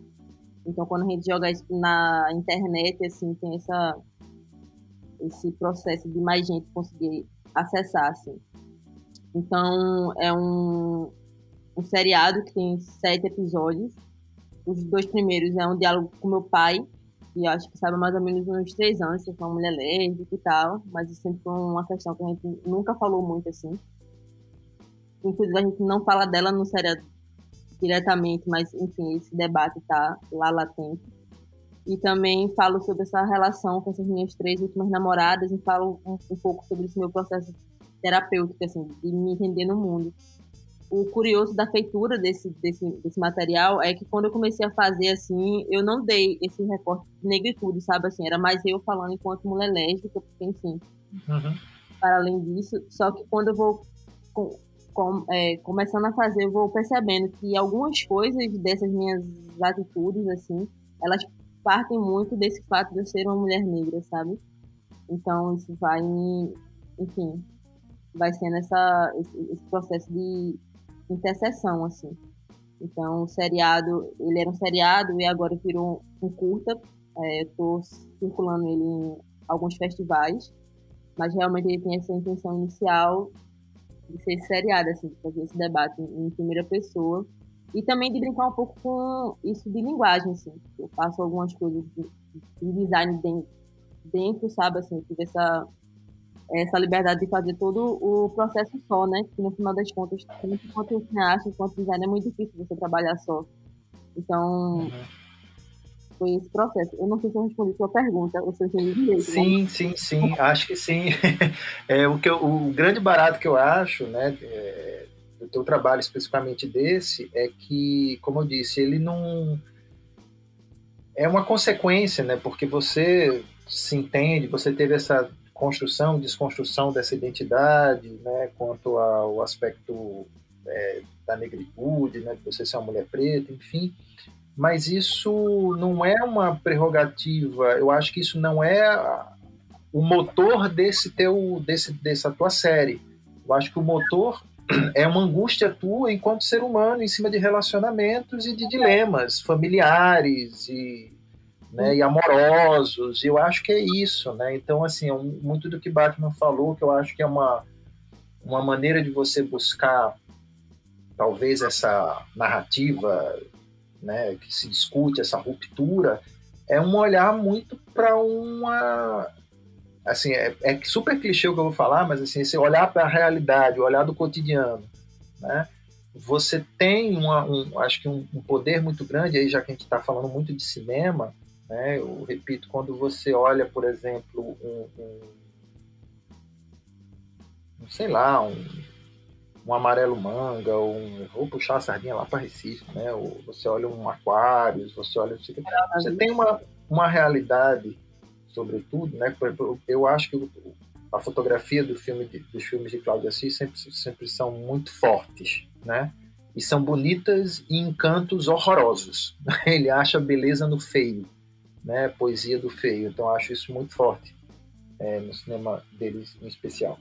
É, então eu, eu, eu acredito que é assim, de você olhar para uma para uma um entorno seu e explorar o conteúdo que você tem, né? Porque eu também costumo dizer muito para meus alunos, você tem basicamente duas maneiras de você, três maneiras de fazer um, um puta projeto de design. Ou você tem um grande conteúdo, ou você tem uma grande, grande forma, ou você tem os dois né? E aí você tem um impacto absurdo quando você tem isso tudo, né? Claro que o processo importa e tudo, mas eu digo, é, em primeira instância, em termos de resultado é isso. E eu acho que a ideia de você olhar o conteúdo né, de verdade, não ficar nas baleias, nos golfinhos, na, né, no tchau de Miss, e, e, dali, e a partir dali você buscar uma estética em cima das suas experiências e você jogar é muito importante. Agora, isso é um exercício de sensibilidade muito grande né? Que eu acho que, por exemplo, eu vejo também muito no trabalho de Maribê queria que ela falasse um pouquinho sobre isso. Gente, primeiro eu queria agradecer esse compartilhamento maravilhoso de experiências. Eu tô aprendendo tanto, assim, sério, eu tô maravilhada com cada coisa que vocês dizem. A experiência do Batman na fábrica, meu Deus. E essa questão da Mayara também, é, é, para mim acaba sendo muito inspiracional, assim, sabe? Porque eu percebo o quanto esse caminhar da gente, ele vai realmente agregando. Eu acho que é uma junção do, do caminhar profissional, assim, né, do caminhar dentro do design com esse caminhar do autoconhecimento mesmo, assim. Eu acho que são duas coisas que vão, que andam juntas, né?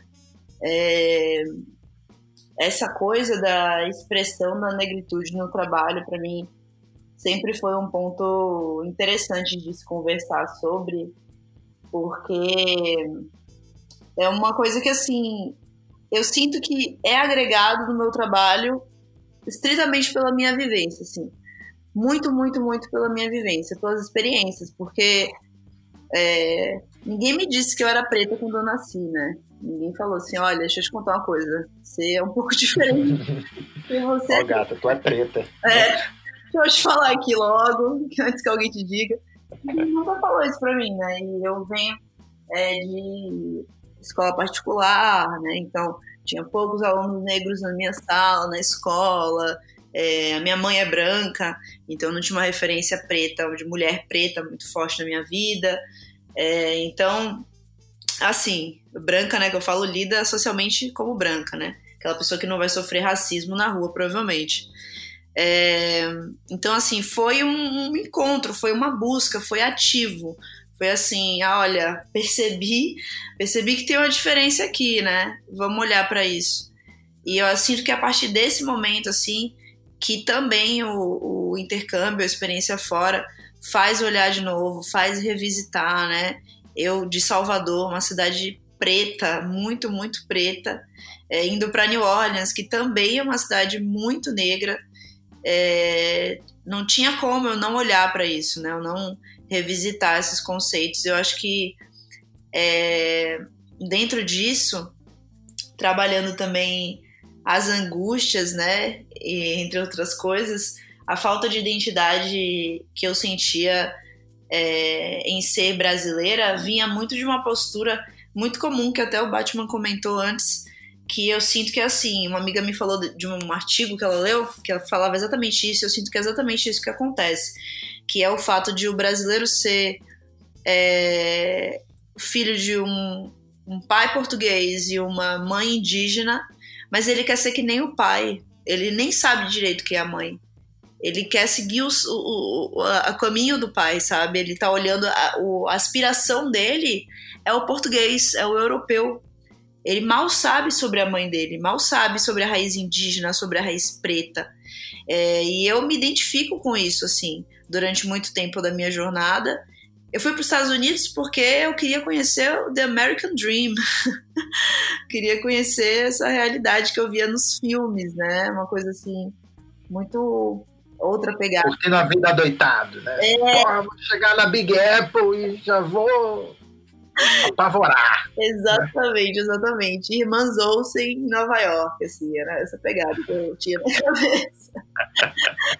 E nessa busca, é, eu, me, eu me encontrei exatamente com o oposto, né?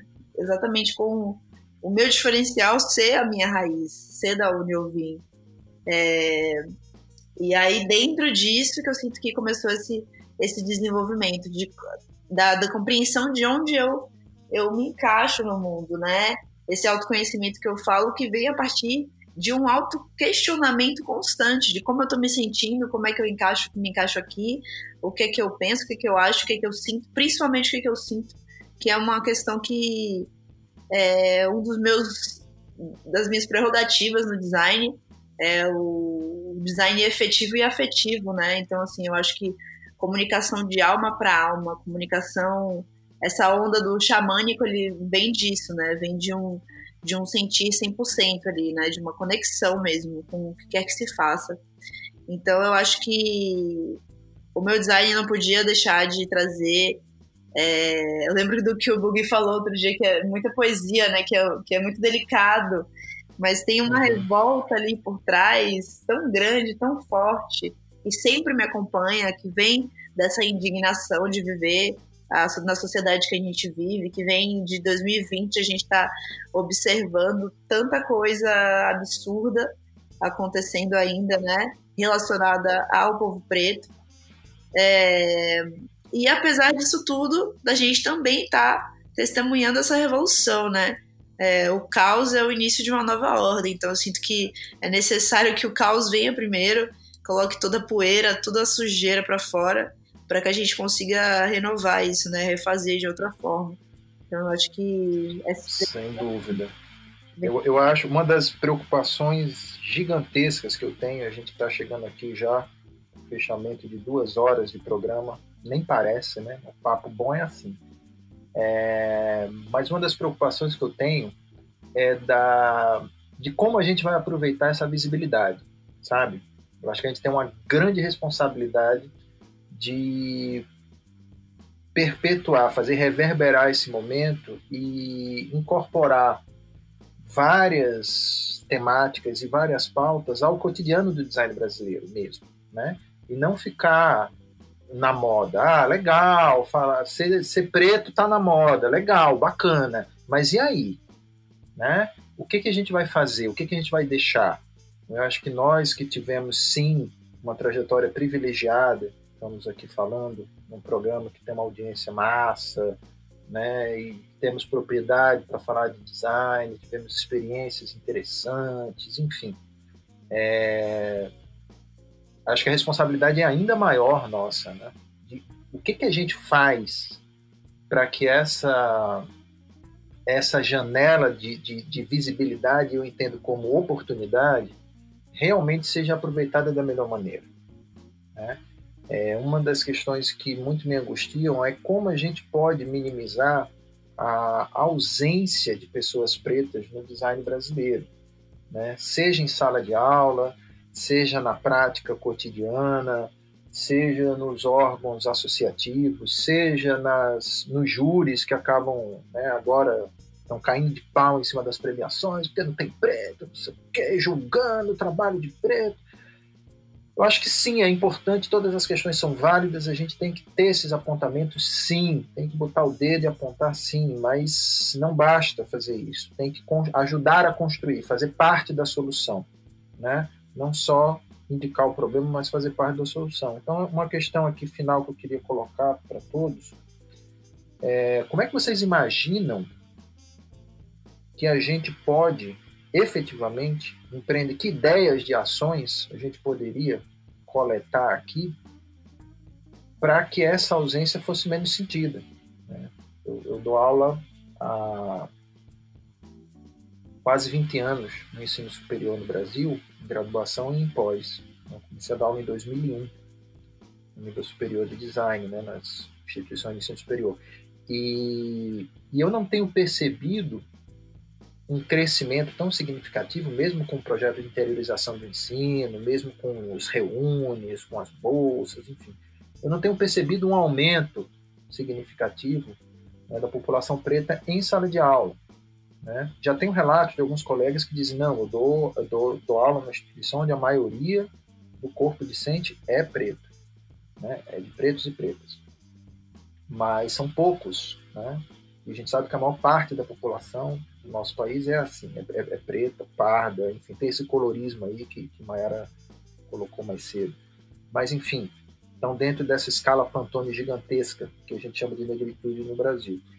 Então, é, acho que é um, o acesso à educação é um problema fundamental, né? sem sombra de dúvida. Mas a, a gente sabe, pelo fato também, como já Batman levantou aqui, a regulamentação da profissão, não é uma profissão regulamentada. Então você não é obrigado a estudar formalmente design para exercer a profissão. Como é que a gente pode diminuir essa, ou melhor, aumentar essa presença? Vamos, vamos inverter e colocar a frase correta. Como é que a gente aumenta a presença de pessoas pretas dentro do universo do design, como é que vocês enxergam isso e fala um pouquinho rapidamente cada um sobre a sua convivência né, com, com, com, com pessoas pretas dentro de, do exercício cotidiano de vocês da profissão.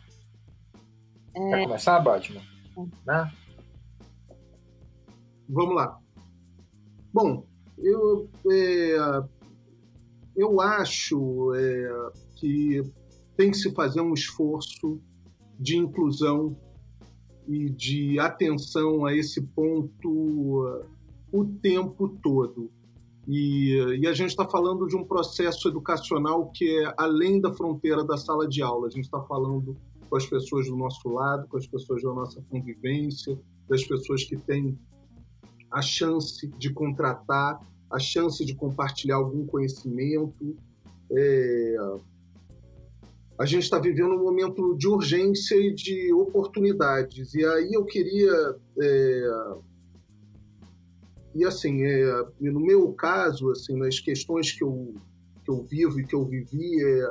eu não penso nunca que eu vou ter uma segunda chance. Então, quando eu vejo uma, uma chance, mesmo que não seja diretamente comigo, que eu possa compartilhar é, com alguém do meu lado é, para ele estimular é, que isso aconteça, inclua. E eu não estou falando só do preto, estou falando da mulher, estou falando das pessoas que estão fora do jogo. As pessoas que não são aquele perfil exato que você é, está acostumado a receber para ter oportunidade. Eu vou contar um caso aqui que, que era numa escala gigantesca, que foi quando eu convi, com, fui convidado para fazer a direção de arte das Olimpíadas, do encerramento das Olimpíadas aqui no Rio, aqui no Brasil, no Rio 2016. Teve um momento crucial da minha experiência ali. Eu vou ser breve, é, eu era, eu estava num, num, grupo criativo junto com a Rosa Magalhães, uma, uma carnavalesca, a maior carnavalesca premiada no Carnaval do Rio, para mim, uma Tarsila Amaral do Carnaval, é uma pessoa que eu considero genial e um privilégio de alguns projetos estar próximo dela. É, chegou no momento que a gente olhou, a gente só tinha homem branco de vários países do mundo, da Itália, novamente da Austrália, dos Estados Unidos, do Canadá, só tinha homens brancos sentados na mesa ditando regras sobre o enredo que amarraria a história que ia fechar para 3,5 bilhões de pessoas assistirem o que é o Brasil. Teve uma luta ali que foi inegociável, eu puxei a Rosa num canto e falei: Rosa, quem vai cantar o ano, o, quem vai cantar o hino do Brasil? Isso era uma questão fundamental para a gente se posicionar naquela mesa. E aquilo não era debate. Aquilo tinha que ser uma coisa que a gente tinha que trazer da nossa alma, que devia ter um reconhecimento, um significado muito forte, porque o mundo estava nos vendo. É, foi quando a gente rapidamente, nessa saída de uma rodada de reunião para um, um, café fictício que a gente saiu da sala e a gente voltou com o nome Martinho da Vila. E aquilo não era uma proposta para ser negociada, era uma questão que era simbólica para a gente se enxergar ali dentro daquela figura negra daquela figura que representa é, a periferia do Rio de Janeiro, uma festa popular. É, então, o que eu estou querendo dizer aí em cima desse tema e como é que a gente pode trazer mais visibilidade é cada singela oportunidade, mesmo que ela possa, às vezes a gente está embriagado ali, seja num amigo do seu lado que está abrindo uma vaga, seja numa coisa que você está conduzindo, é lembrar que tem um monte de gente fora do jogo e não porque eles são piores, mas porque eles não tiveram oportunidade. Eu várias vezes me coloquei nesse lugar. É, isso é fundamental, boa, importante. Mayara. Então, a fala do Batman vai muito com o que eu ia falar, assim. Eu queria até reiterar o que o Maribê falou, está, está sendo muito emocionante e potente, assim, participar dessa conversa, assim, tudo que vocês estão falando, deixa meu olhinho brilhando, assim, aquela vontade, poxa, que massa, assim, sabe? Tem gente pensando desse jeito, gente querendo construir desse jeito, assim. Quando eu falo que, a, que, que, o que eu tô pensando que essa resposta vai muito de, de acordo com, com o que Batman colocou, é muito um jargão ou uma fala muito recorrente assim no movimento negro que é sobre o processo de um, uma vai e puxa a outra, sabe? Tipo, a gente precisa urgentemente é, conhecer mais gente preta, se relacionar mais com gente preta. Fala-se muito sobre o pacto de branquitude, assim, que, que mesmo os brancos que não assinam desse pacto, mas eles se beneficiam dele, que é o pacto assim de se, de se proteger, de se validar. E eu acho que enquanto gente preta a gente precisa mais do que urgente, mais do que necessário, mais do que para agora ver esse pacto entre a gente, sabe? Tipo, tipo fazer seguindo esse exemplo que que Batman falou assim, que um, um exemplo macro, né? De colocar Martin da Vila, tudo maravilhoso para cantar. Mas é, mas é isso, assim, precisa conhecer mais gente preta, sabe? Uma coisa que eu venho percebendo, assim, da minha, da minha vivência, tanto em design quanto em cinema, é o quão pouco de gente preta foi, foi vindo na minha trajetória, sabe? Tipo, eu acho que da faculdade até, sei lá, o quinto ou sexto ano dessa minha vivência nesse, nesse, nesse mercado, eu acho que eu só tinha trabalhado com duas, duas pessoas negras e ainda assim nenhuma delas era uma posição de liderança, sabe? Era ou igual a mim ou estagiário. Então, isso se dá porque, de fato, a gente não convive com muita gente preta. Então, eu acho que uma das, uma das possibilidades para que esse abismo seja menos gritante é esse movimento. De que se eu, tô, se, eu tô, se eu tô aqui, eu posso puxar mais uma pessoa preta para estar tá aqui comigo. E ser essa disputa do miudinho mesmo, assim, sabe? Tipo, não, não, não é uma guerra que vai se vencer. Tipo, vou ali colocar dois tanques de guerra imaginários um contra o outro, pô, pô, acabou, sabe? É uma briga constante e, e cansativa, sabe? É exa, exaustiva a maioria das vezes, está nessa disputa micro. Mas eu acho que, enfim, assim, de maneira macro, claro que é, tipo, a gente é necessário diminuir a solidão dos corpos negros na academia, na, na, nas agências, sabe? Mas ainda assim é uma coisa que talvez escorra das nossas mãos, assim, porque para isso a gente precisa de políticas públicas, coisas que talvez a gente consiga interferir, mas ainda assim de passinho. Mas eu acho que no, na visão do micro, assim, é justamente isso, assim. Enquanto gente preta, a gente precisa se relacionar com pessoas pretas, claro, com pessoas brancas também, mas, mas assim, a gente precisa conhecer mais gente preta e precisa realmente levar a sério isso de um subir e puxa o outro. Eu imagino que é só assim, só dessa forma em algum instante a gente vai conseguir Massa. essas flechas, sabe, no, no final das contas. Que é tão difícil a gente chegar. Show, fundamental. Maribê, como é que você enxerga isso daí? É, gente, eu concordo muito com o que todo mundo falou. Eu acho que eu vou acabar meio que fazendo um, um resumão aí disso, porque é exatamente nisso que eu acredito, assim, de da gente se unir, né? A gente tá muito junto porque é mais fácil subir junto. Isso que Mayara falou de quem for puxa o outro, para mim é exatamente isso, assim, quando as pessoas me perguntam alguns designers negros que eu me inspiro, eu vou falar o nome dos meus amigos, sabe? Que são os que eu tenho contato, que eu sei do trampo e que eu quero ver crescer cada vez mais, assim. E dentro disso, é, a gente tem essa criação assim meio de uma comunidade de chamar outras pessoas pretas para fazer trampos com a gente quando a gente está precisando.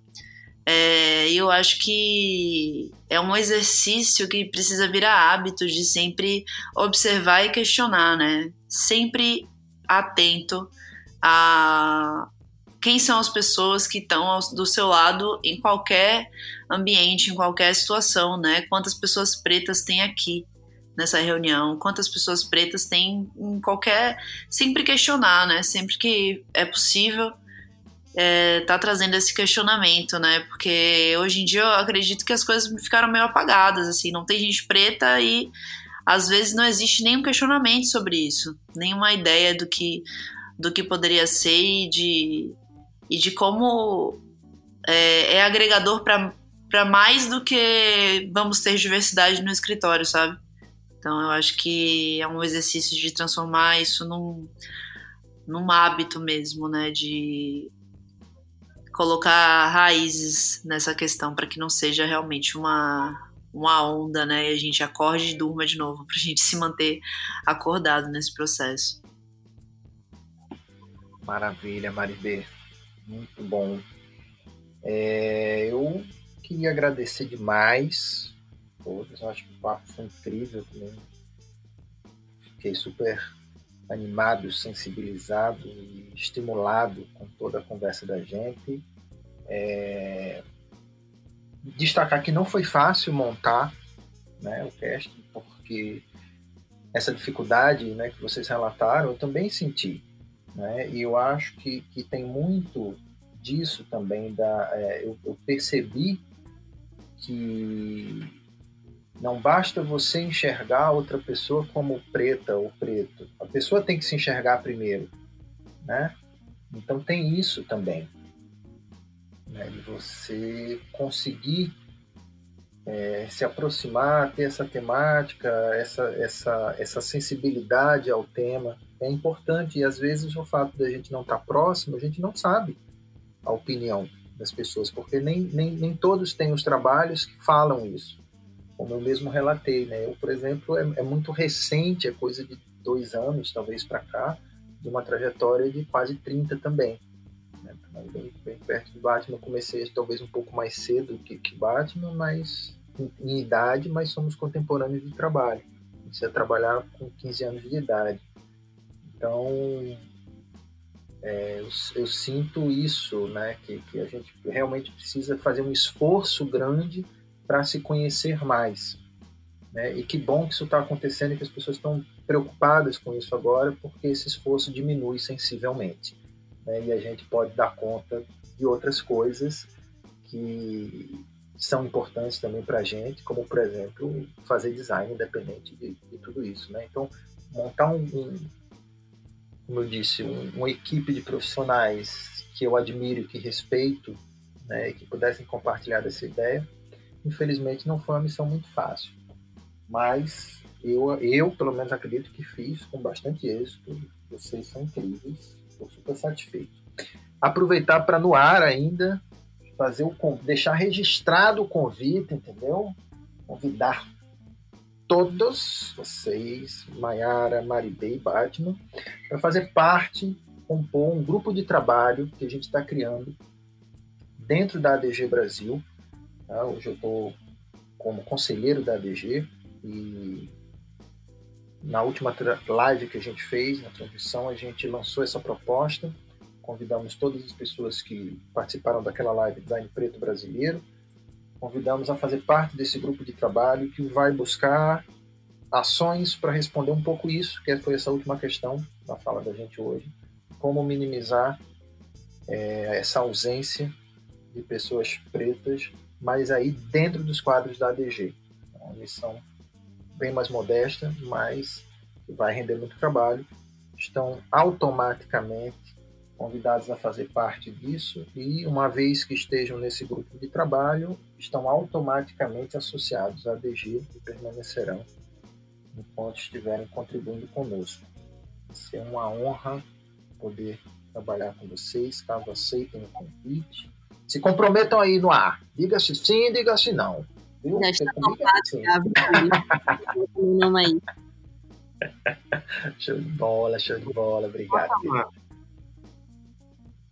Oi? É só chamar. Opa, tá chamado, Batman, tá chamado. Que pressão, viu, Bug? Já tá aceito, ah, já. Oxe, até aqui é assim, rapaz. Tem que aproveitar. Eu já disse, ó, deu oportunidade se lascou. Eu costumo dizer, tem amigo safado quem pode. Então é isso aí, tem que aguentar.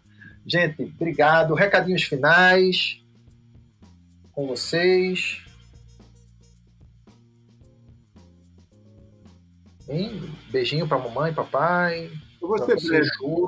Eu vou ser breve. Eu vou. Eu quero agradecer muitíssimo, assim, é, desde nosso primeiro contato, Bug, é, e, e agora quando a gente criou essa pausa dentro da pausa planetária para a gente se ouvir, trocar e pô, só tenho que agradecer. Eu acabei de escrever isso para todos vocês e, e vou deixar aqui registrado. É, é, minha total gratidão a vocês, meninas, Maribê, Maiara, Bug, Ricardo, a maneira como foi conduzida e especialmente pelo tema que ele passa quase como uma, uma ideologia é, negacionista mesmo. A gente pouco aborda isso dentro do design e eu acho muito corajoso, acho muito interessante também eh, corajoso e necessário. Então, obrigado. Obrigado a todos vocês, tá? gente que agradece, Batman. Também queria agradecer muito pelo convite, Bug. Eu confesso que, como fui tua quase ex-aluna, assim, participei de algumas oficinas contigo na faculdade. Confesso que não imaginei que eu seria tão boa aluna para poder estar aqui agora falando. imaginei realmente que não fosse rolar. Mas é isso, assim, foi muito massa essas duas horas que a gente falou, que a Maribê falou, que o Batman falou. Chega 10 quentinho no coração e esse reencontro e reenca reencantamento com o design, assim, sabe? Enfim, muito obrigada. E também eu acho que é a primeira vez, eu acho não, tenho certeza, que é a primeira vez que eu falo com tanta gente preta sobre design, sabe? Tipo, isso nunca tinha acontecido antes, então isso fica marcado aqui na minha cabeça e coração. Sobre esse processo de cada vez a gente tentando ocupar mais espaço, com mais força e aproveitando cada brecha. Que no final das contas é isso que resta pra gente, assim. E aproveitando as brechas e abrindo mais janela, porta e entrando com tudo. Viu, gente? Obrigada, vocês são massa. Galera, gratidão e não define. Eu tô nesse momento de verdade, assim. Muito obrigada por todas as palavras, Batman, Maiara, Bug, ao Ricardo, por tudo, gente. Tudo foi muito maravilhoso, muito agregador, assim e de uma importância imensa. Então, assim, é, eu sinto que se me chamarem um milhão de vezes para falar sobre isso, eu vou querer falar, porque queria muito que tivesse alguém falando sobre isso quando eu estava na faculdade, assim, sabe? Então, é muito bom a gente ouvir e se ver no outro, né? Nos processos, nas trajetórias, ver que a gente não está sozinho. Eu acho que se tem uma coisa para falar para quem tá ouvindo a gente é que se nutra sempre de gente que te coloque para cima, sabe? O tempo todo, assim, em todos os, os sentidos. Pessoas que acreditem em você, às vezes, quando você deixa de acreditar. é muito, muito, muito importante no trajeto. E é isso, galera. Muita gratidão. Obrigado, Maribê. Mais uma vez, obrigado a todos vocês. Queria também deixar registrado aqui meu Rapaz, muito obrigado, sei lá nem, nem o que dizer, mas vou dizer só obrigado então a Ricardo Cunha Lima, Almir Mirabô e Ancara pela delicadeza do convite, por permitir que a gente fizesse do jeito que a gente quisesse este visualmente. Então, vou encerrar agradecendo a eles. Muito obrigado. Eu sou o Bug e este foi o Visualmente. Valeu, galera.